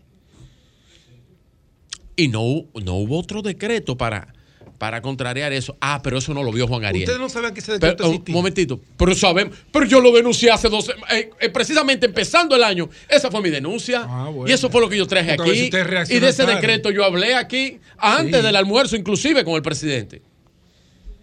Y yo lo hablé aquí, cuando eso se dijo allá en el almuerzo con el presidente, ahí habían personas que la lengua, tú has visto los muñequitos que había que enrollarse, la estaban ahí comiendo. Y hubo que enrollarse porque es que eso fue demasiado explícito. Que fue lo que se debió hacer No, antes de salir con entonces eso en el cuando vieron eso dijeron, ay mi madre, ¿y qué vamos a hacer ustedes ahora? hacen las cosas al revés, Virgilio. Por eso se Entonces, llevan esos líos. entonces, lo que pasa es que la politiquería debe analizar, la politiquería No, se llaman opositora. roles. La Cada politiquería quien juega un rol en opositora. la. No, pero que no llamen roles a Ustedes jugar. hacían eso no, mismo, ustedes hacían no, cosas no, no, no, no, no, no, no. Llamar Ustedes roles. No, no, no. cosas. Llamar roles a usted agarrar directamente, manipular una información y hacer lo que usted quiera, como dijo el señor, que un decreto no era nada. No, papel de baño del que tú usas era Ay, el decreto. Papel de baño pero ¿y qué hombre del que tú usas. ¿Qué abogado le dice a una gente, no, eso no es nada públicamente? Eso es, eso fue, eso no marcaba nada y te lo voy a explicar con una altanería. Ahí es que ustedes se pierden. Porque no hay forma de que tú, a ningún hacedor de opinión de este país, ni editorial, tú le expliques eso que tú dijiste. No hay forma de que te, no hay forma. No hay forma. Te quedó dantesco el cuadro del decreto. Y feo. Es y con personalizando una opinión Y con política y con respeto, y con don perdón. Pedro, y con ayudarte. y con respeto al tema del fideicomiso de, de Ciudad Juan Bosch sobre el espíritu eh, de la ley de contrataciones públicas, que no lo contemplaba ese fideicomiso. Asimismo, como, lo de la deuda, también lo dejaba abierto ese fideicomiso. Lo que está tratando con el espíritu de esta ley es primero que cumpla con la ley de contrataciones públicas para que sea eh, aprobado su reglamentación, inclusive por el órgano rector, pero que no tenga la camisa de fuerza que tiene eh, la ley de contrataciones públicas. Y lo otro, y lo otro importante, tiene que ver con que esos eh, reglamentos, que ahí lo establece bastante claro, pues ese mismo órgano rector lo revise y sea lo que le dé pauta dentro del fideicomiso. La ley demuestra que es el marco legal correcto para seguir trabajando los fideicomisos de carácter público y no dejarlos en la apertura, en el limbo, para que estas cosas que sucedieron dentro del marco de la apertura que había del fideicomiso en el gobierno pasado no vuelvan a pasar. Así que yo espero que después de este almuerzo, después de estos enunciados, de los hacedores de opinión de este país, de los editoriales, la ley no tenga mayores críticas. Saludo a don Antonio Payá. Que no tenga mayores críticas. Porque la verdad es que la oposición, la oposición que trabajó con el fideicomiso quedó muy mal parada después de estas explicaciones. Muy mal parada. Buenos días, adelante, buenos días. Buenos días. Hay algo que suena por ahí. Buenos días. Buenos días. Buenos días. Vamos a ver. Buenos días. Sí. Saludos. Sí. Buenos días a don Julio Martínez Pozo. Adelante, Y los adelante. demás miembros del equipo. Julio, mira, yo te sigo y le sigo a casi todos desde que estaban en la otra emisora. Y ciertamente en ocasiones estoy en desacuerdo contigo con algunos planteamientos.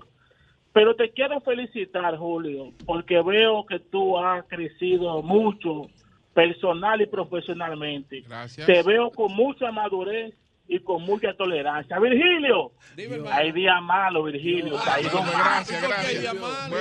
Julio, Buenos Julio días. dio- Julio dio una, Buen una día. definición al revés de verdad hoy, pero él está bien. Bueno, buenos días, ¿Por buenos días. día No, esa es, la Buen- que, esa es la que tiene la Real Academia ¿cómo Española. Buen- Sí. buen día. Esa es la que tiene la Pero Real líder, Academia. eh, dame, un Buenos segun- dame un segundito. Esa es la de la Real Academia. Una pregunta. Búscatela seguido ahí para que no, tú veas. No, no, no, eso no puede ser. ¿Cómo va a ser eso? Miren, una pregunta. Sí. Jean Alain va a buscar hoy la variación de Deben medida de coerción. ¿Ustedes Sí. creen que lo sueltan hoy nada más queda él ya? Deben dársela, deben dársela. Saludos.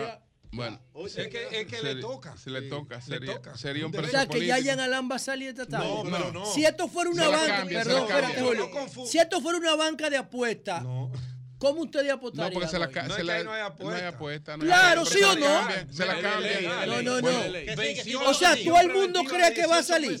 Él debe salir. Bueno, que- si se aplica una ¿Tú que sí? Vamos a ver si. Si legalmente tiene que salir. Claro. ¿Tú votas que sí, Antonio? Bueno, buenos días. Adelante. Pero tenemos una persona aquí. Tenemos una persona aquí. Buenos días, buenos días, adelante. Buen Buenos día. días, Adelante. No estaba preparado. Sí, eh, quiero Sí. pedirle, Virgilio, Dime, hermano. Adelante. Adelante, sí, adelante, para que hermano. Intervenga con tus buenos oficios, hermano, en, la, en lo comunitario del Millón, el sector del Millón, Sí, mi sector. en la Rafael Augusto Sánchez, esquina Winston Arnott. Sí. Eso mira, no el millón, eso no es el Están millón. asfaltando todo el, el- el- el vecindario, ¿verdad? Sí, sí, Sí. sí. Adelante, hermano. Hay una, hay una jipeta abandonada. Tiene eso más de dos años ahí. Es supuestamente de un ex pelotero que vivía ahí. Bueno, está vandalizada, le han quitado la goma y asfaltaron toda ese, ese, ese, ese- ese- esa calle, ¿verdad? Y esto no está asfaltado porque la jipeta está ahí. Entonces, hemos ¿Cómo escrito a la DGC, al ayuntamiento, ayúdanos ahí. espera, espera, espera, espera. Lo voy a ver Tú me estás diciendo a mí, la Rafael Augusto Sí. Sánchez, que es la que llega al liceo, con la calle Sí, 23, exacto. antigua Boichío, que ahora se llama Winston. Arnold. Tú me estás Correcto. diciendo que ahí hay una jipeta que tiene dos años, señores, miren la que es la seguridad, Sí. Y que asfaltaron voy- el entorno y dejaron el espacio de la jipeta sin asfaltar. Te voy a mandar la foto ahora mismo por Coño, ¿y Twitter, quién luz. aceptó ese trabajo? Mándamela, en obra mándamela pública. En obra pública, ¿quién? No, mándalo, mándalo. Buenos días. Voy a llamar, voy a Buenos días, llamar a. Hugo para que se la lleve. Buenos días. Que ya Hugo está llegando. Buenos días. Qué. Buen día, líder. Hugo viene en motor, ¿o ¿quién que viene Hugo? No, buenos días. Hacer una, hacer una denuncia, por Dale, favor, dale, adelante, Sí. este es tu programa, dale. para que por favor construyan un peatonal en la 6 de noviembre, específicamente en el cruce de la calle Segunda, luego de cruzar el peaje de la 6 de noviembre. Ok. Ok. Cruzan muchos niños para la escuela eh, Martín López, el Liceo Eso Martín es- López. Eso es en Gombe ahí. No, bueno, luego que usted cruza en la 6 de noviembre, Sí, antes de Luego la, el de la peaje. estación de combustible. Antes de la estación Sunis, Sí, sí, sí, sí. que hay una, que hay un, que hay un Ah, cruce, hay un retorno. Hay una escuela ahí, sí. hay, hay una, hay una escuela al cruzar. Sí, es verdad, es verdad. Bueno, Es verdad. pues ahí está Es el llamado. Bueno, señores, con ese llamado nos vamos. Hugo Veras, vehículos en la radio. Cambio y fuera.